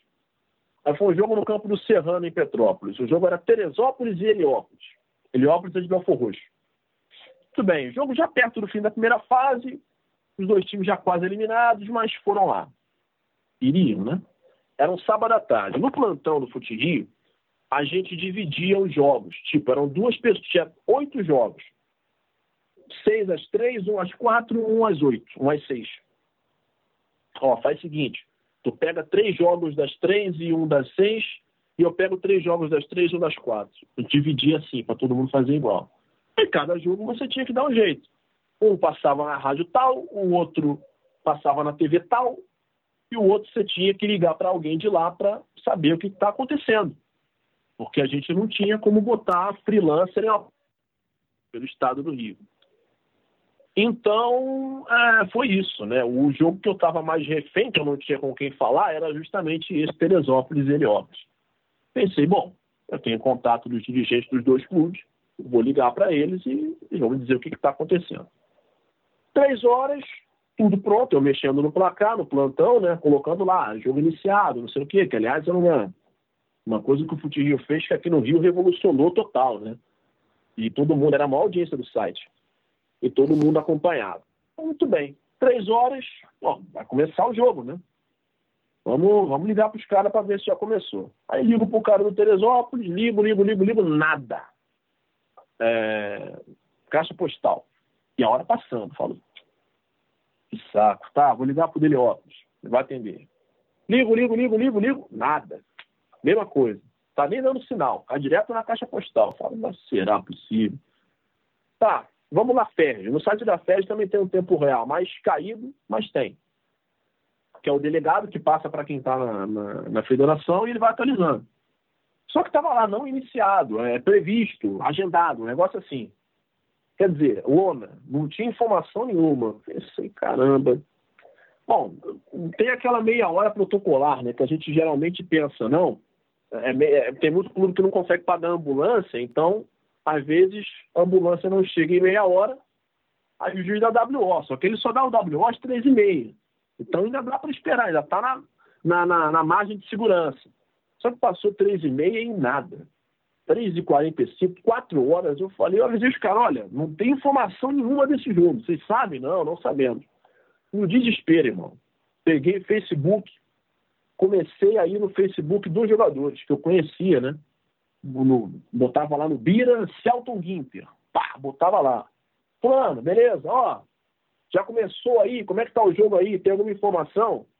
Ele podia muito bem estar jogando, mas né, tinha que chutar. Eu, eu pensei, não, a essa altura aconteceu alguma coisa, deve ter dado WO, o jogo não deve ter começado, alguém não foi, não teve ambulância, então eu já fui jogando nessa, nessa, nessa possibilidade. Aí tá, lá pelas quatro e meia, quatro e vinte, que já era para estar no segundo tempo, um cara do Teresópolis me responde. É... Bom, então, a gente não foi no jogo não, cara, o Heliópolis gol de WO. Eu pensei, ah, ok. Mas eu pensei, pô, peraí, Heliópolis, voo de WO, o Teresópolis está mais perto foi, não foi, mas o Heliópolis que está em Belfort foi pro jogo. Eu pensei, eu não vou de primeira nessa aí, não. Vou continuar procurando. Mas já sabia que o Teresópolis não tinha ido. Falei, beleza. Desconfiômetro ligou, né? Aí o cara do Heliópolis me responde também. Pô, irmão, não fomos no jogo, não. Teresópolis gol de WO. Falei, não, peraí. Você tá de brincadeira comigo. Ninguém foi no jogo. Ah, o que que eu fiz? Isso já eram 5 da tarde. Já era para ter terminado o jogo e nada na Ferge. Nada. Nem pio, nem nada. Ninguém falava. As únicas informações que eu tinha era essa. Fui no site da Ferge procurar a escala de van do pessoal que, que vai leva a arbitragem para os jogos, né? A van da Ferge e tal. E lá tem o telefone dos motoristas e tudo mais, é, falando sobre, sobre, sobre a parada toda, né? Sobre, sobre tudo. É, eu podia ligar para ele, o cara podia me dizer, ah, não, é, aconteceu isso, isso e isso. Eu liguei pro cara, ele estava dentro do Maracanã, porque tinha o jogo do Flamengo nessa hora, e ele não conseguia me ouvir, eu, eu não conseguia ouvir ele. É, a única coisa que eu entendi, você estava em Petrópolis? Ele, sim, mas eu vim pro Maracanã. Ali eu já sabia que não tinha tido jogo, porque eu não de Petrópolis rápido a ponto de chegar no Maracanã ali, até porque ele já estaria atrasado, acho que até o jogo já estava em andamento, o jogo do Flamengo era quatro horas, né? Falei, não, não teve jogo. Provavelmente nenhum dos dois foi, mas eu não cravei no placar. Falei com o Burger na época, o Claudio Burger. Burger, olha só, levanta para mim que eu acho que ninguém foi no jogo. Aí tá. Ele, como era bem mais é, inteirado sobre essas coisas de meandro da federação, deu uma meia hora ele me trouxe o veredito final.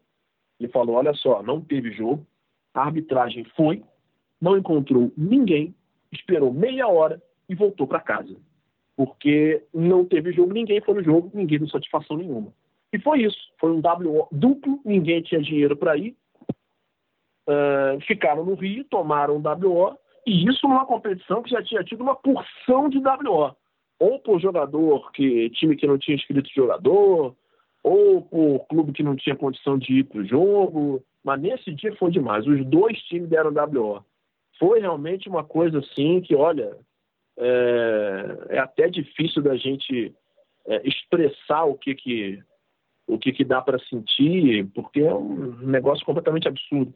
Tem outra coisa também, falando ainda de clubes de menor investimento, é, o Ítalo deu cima, é, que é o estádio do Campo Grande, hoje está sendo renovado, estão até pensando em botar jogo lá de novo. Mas eu fui lá em 2017, cara, 2018, fazer o jogo lá, transmitir o jogo lá. Tava um caco, abandonado o estádio. Tinha até faixa da defesa civil interditando arquibancada. E aí eu falei, eu quero saber do negócio. E a, a, a cabine tinha infiltração. Era um negócio muito feio. Falei, quer saber do negócio? Eu vou andar um pouquinho por aqui, pareceu um presídio abandonado, para ver o que que tem. Falei, tá, fui andando e tal, aquele som fazendo... Uhum. espalhado por todo lado, muito feio. E aí eu cheguei, tinha na, na porta, tinha...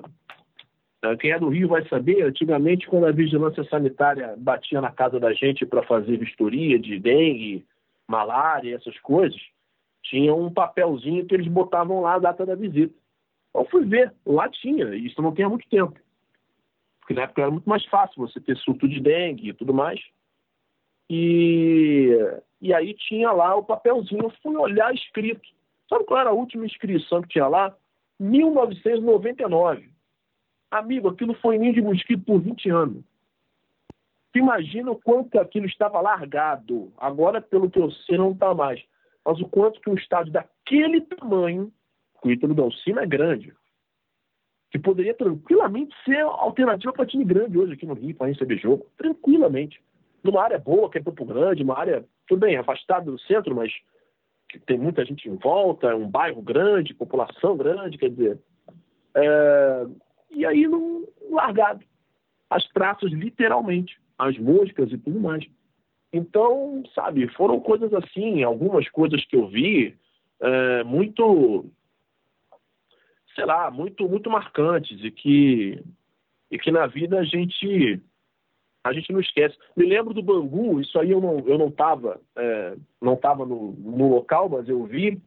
O Bangu ele foi jogar a BTV Cup lá no Vietnã. Ele inclusive foi campeão no ano 2015.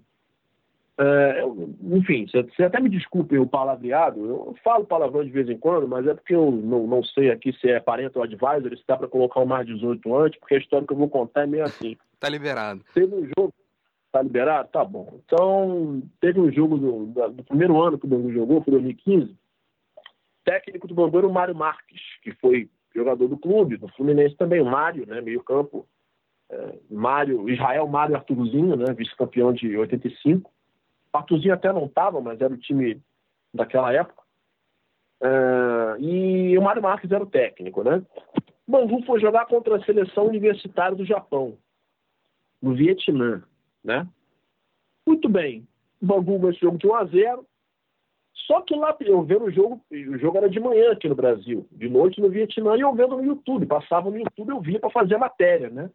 Reconhecia os jogadores, ia lá, pá, o, o, os caracteres eram em inglês, então eu conseguia identificar, botar o um nome, fazer a ficha bonitinho. E, e aí teve uma falta para o Bangu. E o narrador não falava muito, tinha muito som ambiente. Aí, aliás, a, é, a falta pro Bangu, enfim. Aí alguém ia bater. A barreira lá se mexendo, os japoneses agarrando lá no jogador do Bangu, não sei o quê.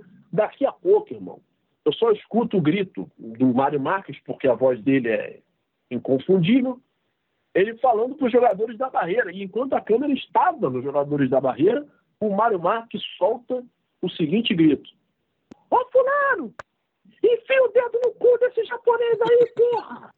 E eu falei, cara, como é que pode um negócio desse? Porque é, eu fico pensando, cara, o maluco foi no Vietnã para mandar o Anderson Pena enfiar o dedo no rabo do japonês na barreira na cobrança de. Isso é a coisa mais sensacional possível. É, é por causa dessas coisas. É por causa desses motivos, desses episódios, que eu gosto desse futebol. Que eu gosto do futebol alternativo dos, do, dos clubes de menor investimento. Porque você dificilmente vai ver isso e vai captar isso em um outro lugar. E isso faz parte do futebol. Isso é uma coisa, quer dizer, é, é, é inerente ao meio do futebol.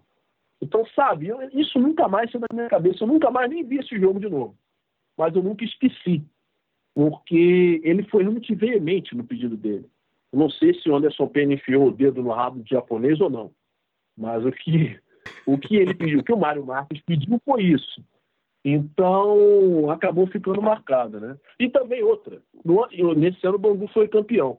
No outro ano, foi 2016, o Bangu, já no final do ano, foi para o Vietnã de novo para defender o título.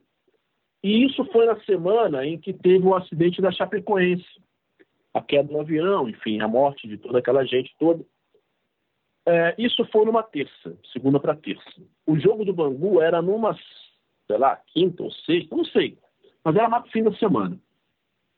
É, muito bem, jogo no Vietnã, não se esqueça. Bangu foi jogar, antes do jogo, os jogadores do Bangu entram com uma faixa é, em homenagem né, a Chapecoense, falando do acidente, tudo, era uma comoção mundial, homenageado. Aí tá, antes do jogo fizeram um minuto de silêncio, fizeram a rodinha lá no meio do campo, fizeram um minuto de silêncio, o estádio respeitou um minuto de silêncio, muito bem. Quando deu um minuto de silêncio, é... Eu pensei, não, tá tudo certo agora e tal, o juiz apitou, só que aí eu tô escutando o, o alto-falante do estádio falando alguma coisa. Não sei o que, que é, porque eu não falo vietnamita, mas continua falando e continua todo mundo parado. O juiz levanta a mão, apita de novo, igual ele fez antes. Dois minutos de silêncio. Não um, teve um, teve mais dois minutos de silêncio. Ao todo, três. E por quê? Depois é que eu fui entender. Naquela mesma semana tinha morrido Fidel Castro. E como o Vietnã é um país socialista, um país comunista, é, se respeitou também um minuto, na verdade, dois minutos de silêncio, em homenagem ao Fidel, que foi o, o, o grande líder né, da Revolução Cubana, né, junto com Che Guevara, e que era o chefe de Estado também de um país comunista, como Cuba, uh, e assim como era o Vietnã. Quer dizer, primeira vez na minha vida que eu vi dois minutos, dois instantes né, de silêncio sendo respeitados, diferentes, é, por razões diferentes. E é a primeira vez também que eu vi dois minutos de silêncio, em vez de um. É, porque eu volto a dizer, não é que fossem dois, um mais um, era três. Um mais dois. E aí depois é que eu fui entender que era em homenagem ao Fidel Castro. Quer dizer, é, você vê isso. E isso tudo, repito, numa competição amistosa jogada no Vietnã, com o Bangu e com o desgraçado no Rio de Janeiro, a 10 mil quilômetros de distância ou mais, vendo no YouTube. Quer dizer, em qualquer outro lugar do mundo, em que qualquer outra realidade você encontra uma situação dessa. Nenhuma outra. Não é por isso que eu gosto tanto. É, são algumas histórias, claro que tem muitas outras. Mas eu acho que se eu pudesse falar de algumas aqui que eu talvez nunca tenha falado, acho que seriam essas. Uhum. Você está falando da Revolução Cubana, nesse mesmo, nessa mesma thread do Twitter, você fala que foi um dos responsáveis por confeccionar, confeccionar, idealizar aquele uniforme da, do Madureira da China, né? Que foi lançado no ano seguinte ao do Madureira da excursão a, a Cuba. Como é que foi essa história? Você, pode falar pra gente também? Claro, claro. Essa camisa, o, o, cara que eu falei, que eu citei do Fute que era o gestor, ele também trabalhava como designer gráfico. E um boom que ele deu, importante, inclusive até para a carreira dele, e até para o nome do Fute foi quando ele idealizou a camisa do Che Guevara, do Madureira. Foi ele que desenhou. Tanto a camisa grená com a marca d'água, quanto a camisa azul e branca e vermelha, que é a bandeira de Cuba. Essas camisas venderam que nem água.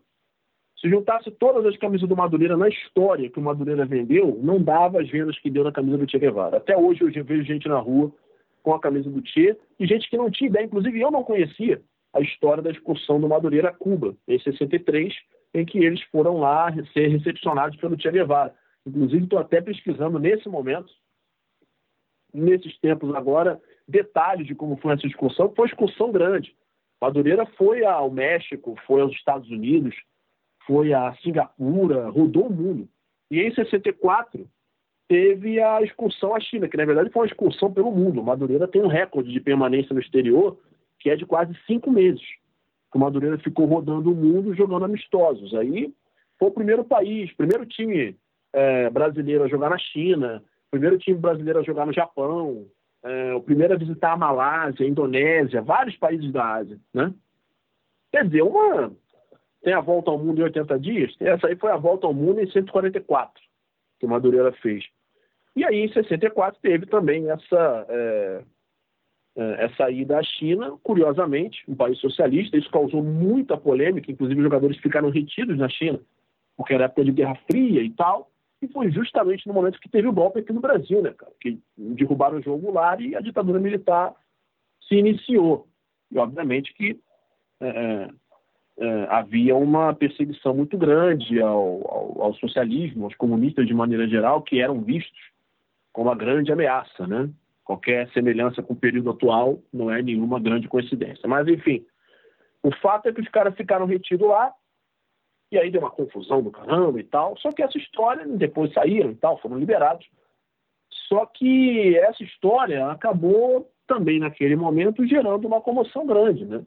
Em 2013, a camisa do Madureira vendeu muito, e aí, 64, 50 anos depois, 2014, 50 anos da viagem proibida, que foi como ficou conhecida, porque você ir para a China, entrar num país comunista, até hoje entrar na China é muito difícil, uh, por toda a política, né, e, e, por todas as dificuldades que existem. Itamaraty tem que intervir, aquela coisa toda, país muito fechado. Imagina naquela época. Né? Então, uh, se ele pediu minha ajuda, o cara pediu minha ajuda, me consultou, na verdade. Tipo, olha, você acha que essa cor é legal, essa, aquela? Olha, faz o seguinte, bota a bandeira da China, bota é, uma cor vermelha com as, as estrelas né, da bandeira chinesa. E aí ele me pediu para ver como é que era em mandarim, como é que escrevia a viagem proibida. Eu traduzi português, a viagem proibida, e botei no Google. Só que aí, quando o Google Tradutor me trouxe de volta, ele mandou lá os caracteres, eu mandei para ele. Só que quando ele foi conferir, não era viagem proibida, era proibido viajar. Porque o Google Tradutor não é exatamente a coisa mais precisa. Eu pensei, não. É, proibido viajar não é. Vou botar em inglês, porque do inglês para outra língua, geralmente ele é mais preciso. Aí realmente eu botei lá Forbidden Travel e aí ele traduziu. Era realmente outra coisa, um pouco diferente e que realmente era mais condizente com aquilo que em mandarim queria dizer a viagem proibida e essa inscrição tá na camisa amarela, são duas, né? Uma amarela e uma vermelha. Essa camisa da viagem proibida não fez tanto sucesso quanto a outra, mas foi feita também, né? E foi muito legal porque me, me permitiu conhecer também uma história que eu não conhecia e que hoje eu estou pesquisando, anos depois, para. Eu gosto de pesquisar também, levantar estatísticas e tudo mais, enfim. Então, até é, acabou sendo legal. Nos momentos em que eu ainda acreditava, em que o futirri ainda estava em crescimento e que eu acreditava que realmente a coisa pudesse é, expandir a ponto da gente viver disso. Mas, infelizmente, pelo que aconteceu no passado, um pouco posterior a isso, acabou não sendo. Eu queria que você falasse sobre o gol do DG na final da Taça Corcovado, porque poucos poderiam imaginar aquele cenário, né? Depois de perder o filho, sem marcar nenhum gol no campeonato, ele entrou no segundo tempo e marcou o gol do título. E você se envolveu demais com aquele momento, né? Chamou de gol da vida. Eu, eu não ouvi na hora porque eu estava na arquibancada, mas eu ouvi depois essa gravação, eu gosto muito desse gol, então eu queria que você falasse um pouquinho mais sobre esse momento do DG. Então, é, respondendo a tua pergunta, aquele gol do DG, até teve uma outra entrevista que eu, é, que eu, que eu, que eu dei esses dias também, me perguntaram exatamente a mesma coisa, o que, que foi, é, o que, que representou para mim ter narrado aquele gol. E, e, a história toda, né? Porque realmente você. É pouca gente conhecia aquela história. Eu acho que muito por conta disso que vale você estar próximo das histórias dos jogadores e entender o contexto de, de cada um. Porque, na realidade, assim, você. Na realidade, a, a história toda dos jogadores são histórias de vida, são histórias comuns uh, de, de de pessoas né, que estão ali nesse, nesse meio e muito longe né, de milhões e de carros luxuosos e de uma vida de alto padrão. Não, é a galera que rala pra caramba, que vive do futebol e se não conseguir viver do futebol, faz outra coisa. É ser pedreiro, barbeiro, uh, sabe, ajudante de, de, limpeza, não tem nenhum problema em ser nada disso, absolutamente. Estou falando que são coisas completamente diferentes realidades completamente diferentes. A galera que, pô, vira um concreto, bate uma laje, uh, vai ser Uber, quem tem a condição de ter um carro, tem gente que nem isso. Então, o pessoal passa sufoco. Então, o DG, ele é um cara com uma carreira uh, baseada aqui no time do Rio, jogou no São Cristóvão e estava no campus em 2015. Foi um jogador importante, 2015 no acesso. Em 2016 ele continuou. Era o reserva e tal e ele tinha um filho adotivo aqui no Rio, ele é do Rio, né? Que morava numa favela lá em Madureira, com os avós, né? Esses eu acho biológicos. Enfim, o resumo da ópera é: um certo dia teve aquelas, aqueles fatos isolados que eu citei no começo, uh, que são tão comuns em favelas, em comunidades aqui no Rio. Tiroteio, bala perdida, bala de fuzil, uma bala perdida, achou uma criança de um ano de idade. Essa criança de um ano de, de, um ano de idade era o filho adotivo do DG. E, enfim, obviamente que a morte de uma criança é totalmente chocante em qualquer tipo de circunstância, especialmente se for uma dessas. Protestos, comoção, o, Rian, o DG, o Rian é o nome do menino. O DG estava em Campos, ia jogar no sábado, foi mandado de volta para o Rio, não jogou, não teve relacionado, né? E passou, enfim, esse tempo todo como. Eu fiquei pensando, eu sabia que a criança era filha dele, né? Era filho dele. Fiquei pensando, caramba, que dor, né, cara? Que coisa absurda. Imagina o que é você estar tá no lugar de um pai que passa por uma situação como essa. E aí você, você vê isso. Então eu sabia como que era a história. E aí, alguns meses depois, o DG não tinha feito o gol ainda. Ele, atacante, teve a final, Campos Americano, lá em Cardoso Moreira. Jogo estava 2x1 para o Campos e aquela coisa, né? Será que o americano empata? O Campos faz o terceiro gol para matar? DG entra no jogo. Coisa de cinco minutos depois ou menos, uma bola de contra-ataque, acho que o Vinícius Paquetá toca a bola para ele. Ele sai no mano a mano, chuta no canto e faz o gol. A bola não tinha nem batido na rede, o DG já estava se jogando no chão, chorando com as mãos no rosto. Quer dizer, aquele era o momento em que você é, é, colocava para fora tudo aquilo que você tinha sentido por todos esses meses. E eu não quero nem passar perto de imaginar o que, que é. Até porque eu acho que eu não conseguiria. Mas acho que poucas pessoas ali, além de mim e dos jogadores, entendiam o que, que era isso. Por isso a narração minha foi tão emocionante e tão emocionada. Porque foi difícil narrar aquele gol sem embargar a voz. Eu sempre ficava me perguntando, pô, e se o primeiro gol que o DG fizer depois disso eu narrar? E acabou acontecendo. Então, é claro que nada disso traz a criança de volta, é claro que nada disso apaga tudo que se sentiu, mas ali era um momento de redenção pro cara. Aquele foi o gol do título.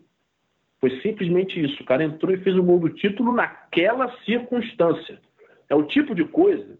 Eu sou um pouco cético, apesar de ter é, criação religiosa, mas é esse tipo de coisa que às vezes me faz acreditar quando acontece, e aí ninguém me contou, eu vi, uh, que existe talvez alguma coisa maior uh, conspirando para que algumas peças se encaixem. E quando isso entra no futebol, cara, é muito emocionante, muito legal. É, é como se a gente tivesse a oportunidade de de ver o futebol como uma coisa importante. Não que não seja, mas o futebol sempre é lúdico, sempre é lazer, é brincadeira. Por isso que a gente fala agora que o futebol não tem que voltar em tempo de pandemia. O futebol é um lazer, é uma atividade esportiva, não é uma coisa essencial, por mais que muita gente viva disso. Mas é nesses momentos que a gente olha e fala: caramba, o futebol é uma coisa incrível, né, cara? Porque foi através do futebol que o cara conseguiu se levantar e se reerguer de uma tragédia pessoal inigualável. Porque não é só você perder um filho, independente de ser adotivo ou biológico, é filho igual. Um filho de um ano de idade ou dois, não lembro agora a idade, mas era alguma coisa entre, entre isso. E você se redime, não, não se redime porque você não foi o culpado, mas você dá a volta por cima, por mérito teu, graças ao futebol que é a coisa que você mais ama fazer na vida. Sei lá. É, é muito marcante, é muito emocionante. E ter podido contar isso, de estar tá lá, de ver isso, de poder contar essa história, de poder até se emocionar com essa história, foi um momento único para mim. Esse é um gol, assim, eu coloco esse, o gol do Luquinha, o gol do Luiz Felipe na final da Copa Rio, que foi um gol de goleiro aos 50 do segundo tempo para levar para os pênaltis. Esses são gols assim que eu coloco como alguns dos mais importantes que eu narrei na minha vida. Mais importante que o gol do Carlos na final é, do Carioca de 2018, mais importante que o gol do Márcio Araújo na final do Carioca de 2014, que são competições mais importantes, são competições mais relevantes. É, mas assim, isso envolve sentimento. Não não estou falando de sentimentalismo. Estou falando de sentimento. Estou falando de você estar tá ali e de você se sentir parte daquilo. Você abraçar aquela emoção. Volto nesse final de conversa a falar o que eu falei no começo, do gol do Luquinha. Você está à altura, ou tentar estar à altura do que representa a emoção daquele momento. É claro que nem sempre a gente vai saber. Às vezes o cara faz o gol e sai chorando, a gente não sabe por quê. O cara passou naquela semana, se ele brigou com a mulher, se o filho ficou doente, se ele não tinha dinheiro para pagar a conta de luz. Às vezes é tudo isso junto, ao mesmo tempo. Ou se o técnico, o dirigente queria derrubar ele do time, ele faz um gol que salva a equipe, que classifica, que evita o rebaixamento. A gente não sabe de tudo. Mas quando a gente sabe, quando a gente vê, quando a gente está presente, quando a gente faz algo relativo a isso, no meu caso, emprestar minha voz para um momento que eu tenho a consciência de que é importante, que é histórico, mesmo que seja histórico só para aquela pessoa, aí eu sinto que o meu trabalho está sendo bem feito. Ali eu sinto que, porra, é realmente para isso que eu, que eu nasci. É para isso que eu entrei nesse trabalho. É isso que eu não vou falar que significa, porque essa é uma palavra que está muito na moda agora, né? Porque não é que ressignifique meu trabalho, mas ele justifica o meu trabalho. Justifica eu estar ali empunhando o microfone para falar em altos brados no jogo de segunda, terceira, quarta divisão. Que quem é de fora vai pensar, pô, para que tanta empolgação para um jogo desse, que não tem nem ninguém ouvindo, não tem nem ninguém vendo? Mas não é bem assim. Quem é desse meio sabe que é coisa diferente. Quem é desse meio entende que, que a coisa ela vai muito mais além. E você está falando para pessoas, para famílias, para pessoas próximas, amigos, torcedores. A verdade é que é que tudo isso tem uma importância muito grande e eu te garanto, também é aquilo que falamos no começo, o DG, ele talvez nunca na vida dele ele tenha tido uma emoção tão grande e tenha deixado transparecer tanto o fundo do seu ser, da sua alma, ou do que você quiser chamar, mas enfim, ele nunca se abriu tanto quanto naquele momento, e no momento de um gol, numa coisa esportiva, numa coisa lúdica. Eu me emocionei. Então você imagina ele. Ele ficou no chão quase um minuto. Se deixasse, ele ficava ali até o final, porque não, tinha mais nem o que fazer. Ele podia até não jogar mais ali dali em diante, porque aquela coisa. Ah, eu fiz o que eu tinha que fazer. Entendeu? Eu tenho certeza que ele não pensou nem em taça, nem em nada. Ele só pensou no filho naquele momento. Filho que tinha acabado de morrer. E isso para um cara de 23 anos de idade. 23 anos de idade. Sabe nada da vida. Eu com 29 não sei nada Imagina um cara de 23. Sabe nada da vida é modo de falar. Ele com 23 com certeza já tinha, já tinha muito mais tenência na vida dele do que eu tenho com 29. Mas sabe, começo de vida e já exposto a uma coisa dessas, a esse, essa montanha russa de emoções. Então, sabe, você tá nesse meio, você viver nesse meio, você poder contar essas histórias é o que me deixa feliz, é o que me deixa satisfeito, é o que se é o que importa para mim. Sei que você pediu para não me alongar muito, mas é que para falar de uma parada dessa eu não poderia resumir em poucas palavras. Mas se dá para explicar o que eu sinto até hoje, quando eu vejo esse gol e quando eu ouço essa narração e quando eu lembro de tudo e eu me lembro como se fosse hoje, tem tudo a ver com entender a emoção do momento. Eu repito, muitas vezes a gente narra gols e, e, e não entende até o, o, a, o tamanho, a dimensão que eles têm até para uma pessoa em particular. Também se fosse assim, a gente ficava rouco três vezes por jogo, né? Mas a verdade é que é por isso que talvez as minhas narrações sejam tão empolgadas e quando eu tenho essa consciência de que essa história, de que esse contexto, de que essa situação realmente faz tanta diferença, aí eu não consigo eu não consigo falar baixo, eu não consigo não estar, não tentar estar à altura. E eu fico feliz que anos depois, quatro anos depois, isso ainda seja lembrado como uma narração marcante que eu tive, não só porque eu falei, mas entendendo todo o contexto que a envolvia. É, é por uma razão triste, mas foi uma narração muito, muito marcante para mim. É, nossa, Andresa. Eu, eu pedi para você não se alongar porque eu não ia colocar isso aqui, era mais uma questão pessoal mesmo. Mas não tem como eu cortar isso depois, né? Eu vou ter que colocar. Então já fico aviso aí só porque, para não parecer que foi algo meu, assim, eu pedi pra você não se alongar, porque eu sei que a gente já estendeu muito o papo e eu nem ia colocar essa questão no, na gravação final. Mas acho que não tem não, como a gente deixar de fora. Ficar...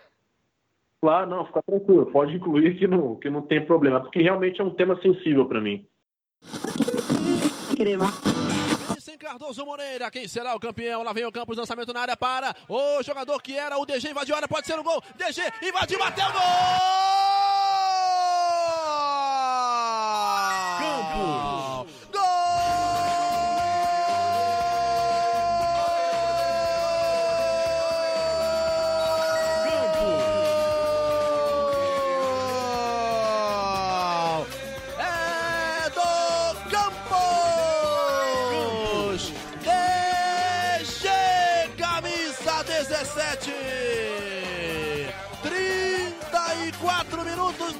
Etapa. Este pode ser o fim do suspense. O Campos vai sair campeão. DG chora. DG está às lágrimas. O atacante da equipe do Campos entrou para mudar o jogo. DG, camisa 17, aponta para o céu. Porque este é um gol da vida, senhores. Onde quer que esteja, o anjinho Rian tem muito orgulho do pai. DG, camisa 17, vai dando título ao Campos e é aplaudido. DG, camisa 17, as lágrimas não param de cair. Este pode ser o gol do título do Roxinho. DG, camisa 17, aí, DG. Tá podendo, meu garoto. O DG nasceu, guri, bom de bola, é garoto do placar. E agora, anota sim aqui em Cardoso Moreira. Campos. Agora três, vai ser campeão da Taça Cocovado. Americano. Andresa, eu queria te agradecer pela disponibilidade. O papo foi excelente. Eu sei que você está morrendo de fome. A gente estourou o tempo. Mas assim, eu sou, eu sou um entusiasta do trabalho de vocês, do seu trabalho em especial, e conhecer um pouquinho mais do, do trabalho, das conquistas, dos perrengues, enfim, é, torna essa admiração ainda maior. E antes de passar a fala para um recado final, vou pedir para o Felipe falar um pouquinho também, porque, né, Felipe, ficou difícil para a gente continuar o podcast depois de conversar com, com um comunicador de verdade, né? Não, pô, cara, eu tô impressionado. Eu tava até comentando com o Tadashi, né, é, que, que em off, às vezes, a gente fica se, se, se regulando para poder, para poder dar uma narrativa coesa na entrevista, aquela coisa toda e tal, aproveitar as deixas que você, que você manda. E, pô, eu tava comovidíssimo com o relato desse gol do DG, porque eu não conhecia a história da, de vida dele, né, da, dessa perda tão, tão dolorosa do filho, né, essa, essa lacuna impreenchível, né, insubstituível que o filho deixou. E isso me lembrou muito do início da nossa conversa, né, Gabriel? Que é, para eu te fazer uma pergunta, acabei falando sobre o gol, né? Para poder decifrar o teu, o teu grito de gol, a tua narração do gol, é, eu queria decifrar quem era o homem por trás do gol, né? Saber da tua, da tua, da tua vida, do teu começo, das tuas dificuldades, dos obstáculos, para poder entender o que tem por trás daquele gol. E quando você falou, né? Você, você contou a história que via por trás do gol do DG, tudo isso veio, né? Na, na, na, me remeteu a essa memória curta, né? Essa memória recente, logo dessa pergunta que quando você gritou gol, não era só o gol e não era só o gol da vida, como você disse na narração, era como era o gol da redenção, mas também era o grito entalado do Gabriel de várias coisas, vários obstáculos, de várias recepções, vários apontamentos que estavam ao lado do gol, ao lado do DG, né? naquele momento sublime da vitória, né? Do, do bom, deu a volta por cima, caralho, consegui alguma coisa do tipo. Então, queria te agradecer pra caramba sobre, pela entrevista, né? Pela paciência. E agradecer também por ter, pô, assim, permeado tanto a vida do Tadashi quanto a minha com as narrações e com, com emoção e com a qualidade que tem feito ao longo do tempo. Apesar de ultimamente eu não ter escutado praticamente rádio, primeiro que saiu da Fute você era, enfim, era personagem, pelo menos para mim, principal da Fute porque o Cláudio acompanha muito mais futebol, está é, é, é tá muito mais ligado a Fute e a rádio do que eu. Eu escutava só quando tinha jogo do Goitacás mesmo, só torço pro Goitacás, então escuto o jogo do Goitacás. Não, não escutava muitos jogos, jogos dos outros times, não. Mas é isso, é agradecer e ficar o registro. Pô, Felipe, eu te agradeço muito pelas palavras e pela sensibilidade, principalmente, porque eu nunca, eu não gosto de medir assim as entrevistas que eu dou, até porque eu sou jornalista. Eu entendo que eu é que tenho que fazer as entrevistas, eu é que tenho que achar se uma entrevista foi boa ou não, eu fazendo e dependendo do que o cara responder. Mas e eu não gosto por isso quando vem falar comigo de medir tipo, ah, essa foi melhor, essa não foi. Eu acho que toda entrevista ela tem um é, é, quando ela vai procurar alguma pessoa como eu, humildemente, eu nunca achei que eu fosse dar tanta entrevista como eu tenho dado ultimamente, ainda mais fazendo o que eu faço, mas a gente entende que isso desperta muitas paixões, como desperta em mim, que eu sou um apaixonado. É... Eu não gosto muito de medir, olha, essa foi melhor, essa foi pior, porque eu acho que todas são válidas. Vai ser brincadeira, eu acho que pelas tuas perguntas, as perguntas do Cláudio, uh, essa foi talvez a entrevista mais sensível que eu já tive a chance de poder falar, de falar abertamente sobre esse lado que eu nunca tinha falado e que eu talvez até nunca tivesse pensado que realmente por trás de todo grito de gol existe um ser humano, que é claro que vai existir, né? A gente é ser humano, a gente está aqui, que é feito de carne e osso, mas não é feito só de carne, osso, sangue, tripas e tudo. A gente é feito de emoções, a gente é feito de coisas abstratas, a gente é feito de medo, de esperança, de raiva, de alegria, de choro, de riso, de todo tipo de sentimento. E quando a gente coloca isso para fora, a gente é mais humano. E eu aprendi isso. Porque eu sempre fui um cara muito introvertido, muito na minha. Mas a partir do momento em que eu comecei, sem até perceber, eu comecei a narrar, comecei a colocar minha voz para fora, a escutar minha voz, a, a, a, a, demonstrar até de certa maneira na minha própria voz a emoção em certos momentos, surpresa, alegria, tristeza, decepção, é, tudo. A partir desse momento eu passei a me ver até de uma forma um pouco diferente, passei a me expressar melhor.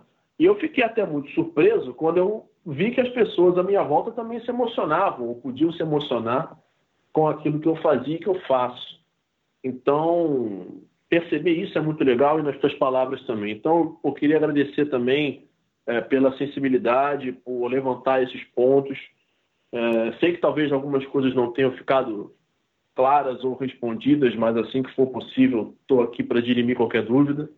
É, queria dar os parabéns a vocês do Camisa 8, a você, Cláudio, a você, Felipe. Procura acompanhar também sempre que é possível e espero que a gente possa voltar a conversar. Fico feliz de poder estar conversando com vocês, de poder estar falando sobre o meu trabalho para vocês, que não é só o meu trabalho, é o trabalho de muita gente.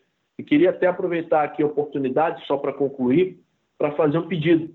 Eu sei que quem está acompanhando aqui talvez seja um pouco pregar para convertido, porque se já está acompanhando o Camisa 8 é porque acompanha realmente as mídias alternativas. Mas valorizem, gente, valorizem as mídias alternativas. Valorizem quem está chegando, valorizem quem está começando. A gente encontra um preconceito muito grande na grande mídia, mesmo que a gente tenha qualidade. Eu mesmo fui ter minha primeira chance no Dial, chance chance mesmo grande, com 25 anos de idade. E ainda assim, um pouco escanteado. E por indicação. Porque se não fosse por isso, ninguém olharia o trabalho de uma web rádio para falar, não, esse cara é bom. E trazer para uma rádio grande. Tudo bem que hoje em dia essa ordem está se invertendo. Está todo mundo migrando para a internet. Mas estou falando do meu trabalho, estou falando de gente que começa em site pequeno, em blog, que não tem o seu trabalho acreditado, que tem notícia quente, fonte quente, começa a aparecer bem, aí vem alguém da grande mídia e dá notícia como se fosse dela, gente vê isso até hoje, sabe? E, e, e não é só na grande mídia que estão as grandes coisas, as grandes histórias.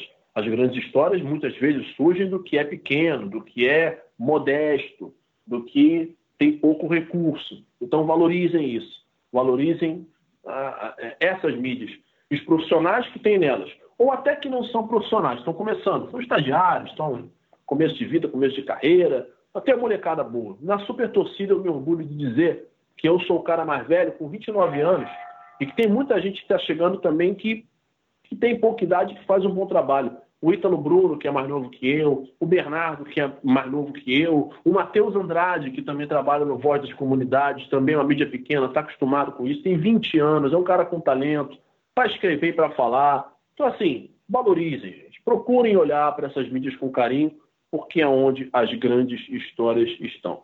E eu, esse humilde locutor, tenho só a sorte de estar tá lá na hora certa, no lugar certo, porque eu já perdi até algumas oportunidades na minha carreira, vou até falar para vocês. Teve um jogo ano passado, bom sucesso em Maricá, que o Emerson, o zagueiro, foi pro gol para virar goleiro, porque o goleiro tinha sido expulso, ele pegou quatro pênaltis.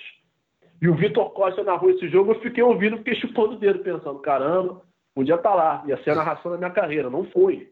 Mas não tem problema, a vida é assim, só para explicar que às vezes a gente está no lugar e, e a coisa acontece. Mas se acontecer, eu quero só, como eu disse, estar à altura de poder contar a história de um jeito legal. Então, agradeço muito a vocês aí por essas palavras, por esse carinho, e sempre que a gente puder estar à disposição para falar, é, vai ser um prazer.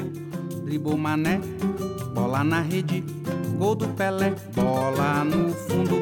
Dribou Mané, bola na rede, gol do Pelé, bola no fundo. Dribou Mané, bola na rede, gol do Pelé, bola no fundo, dribou Mané, bola na rede, gol do Pelé,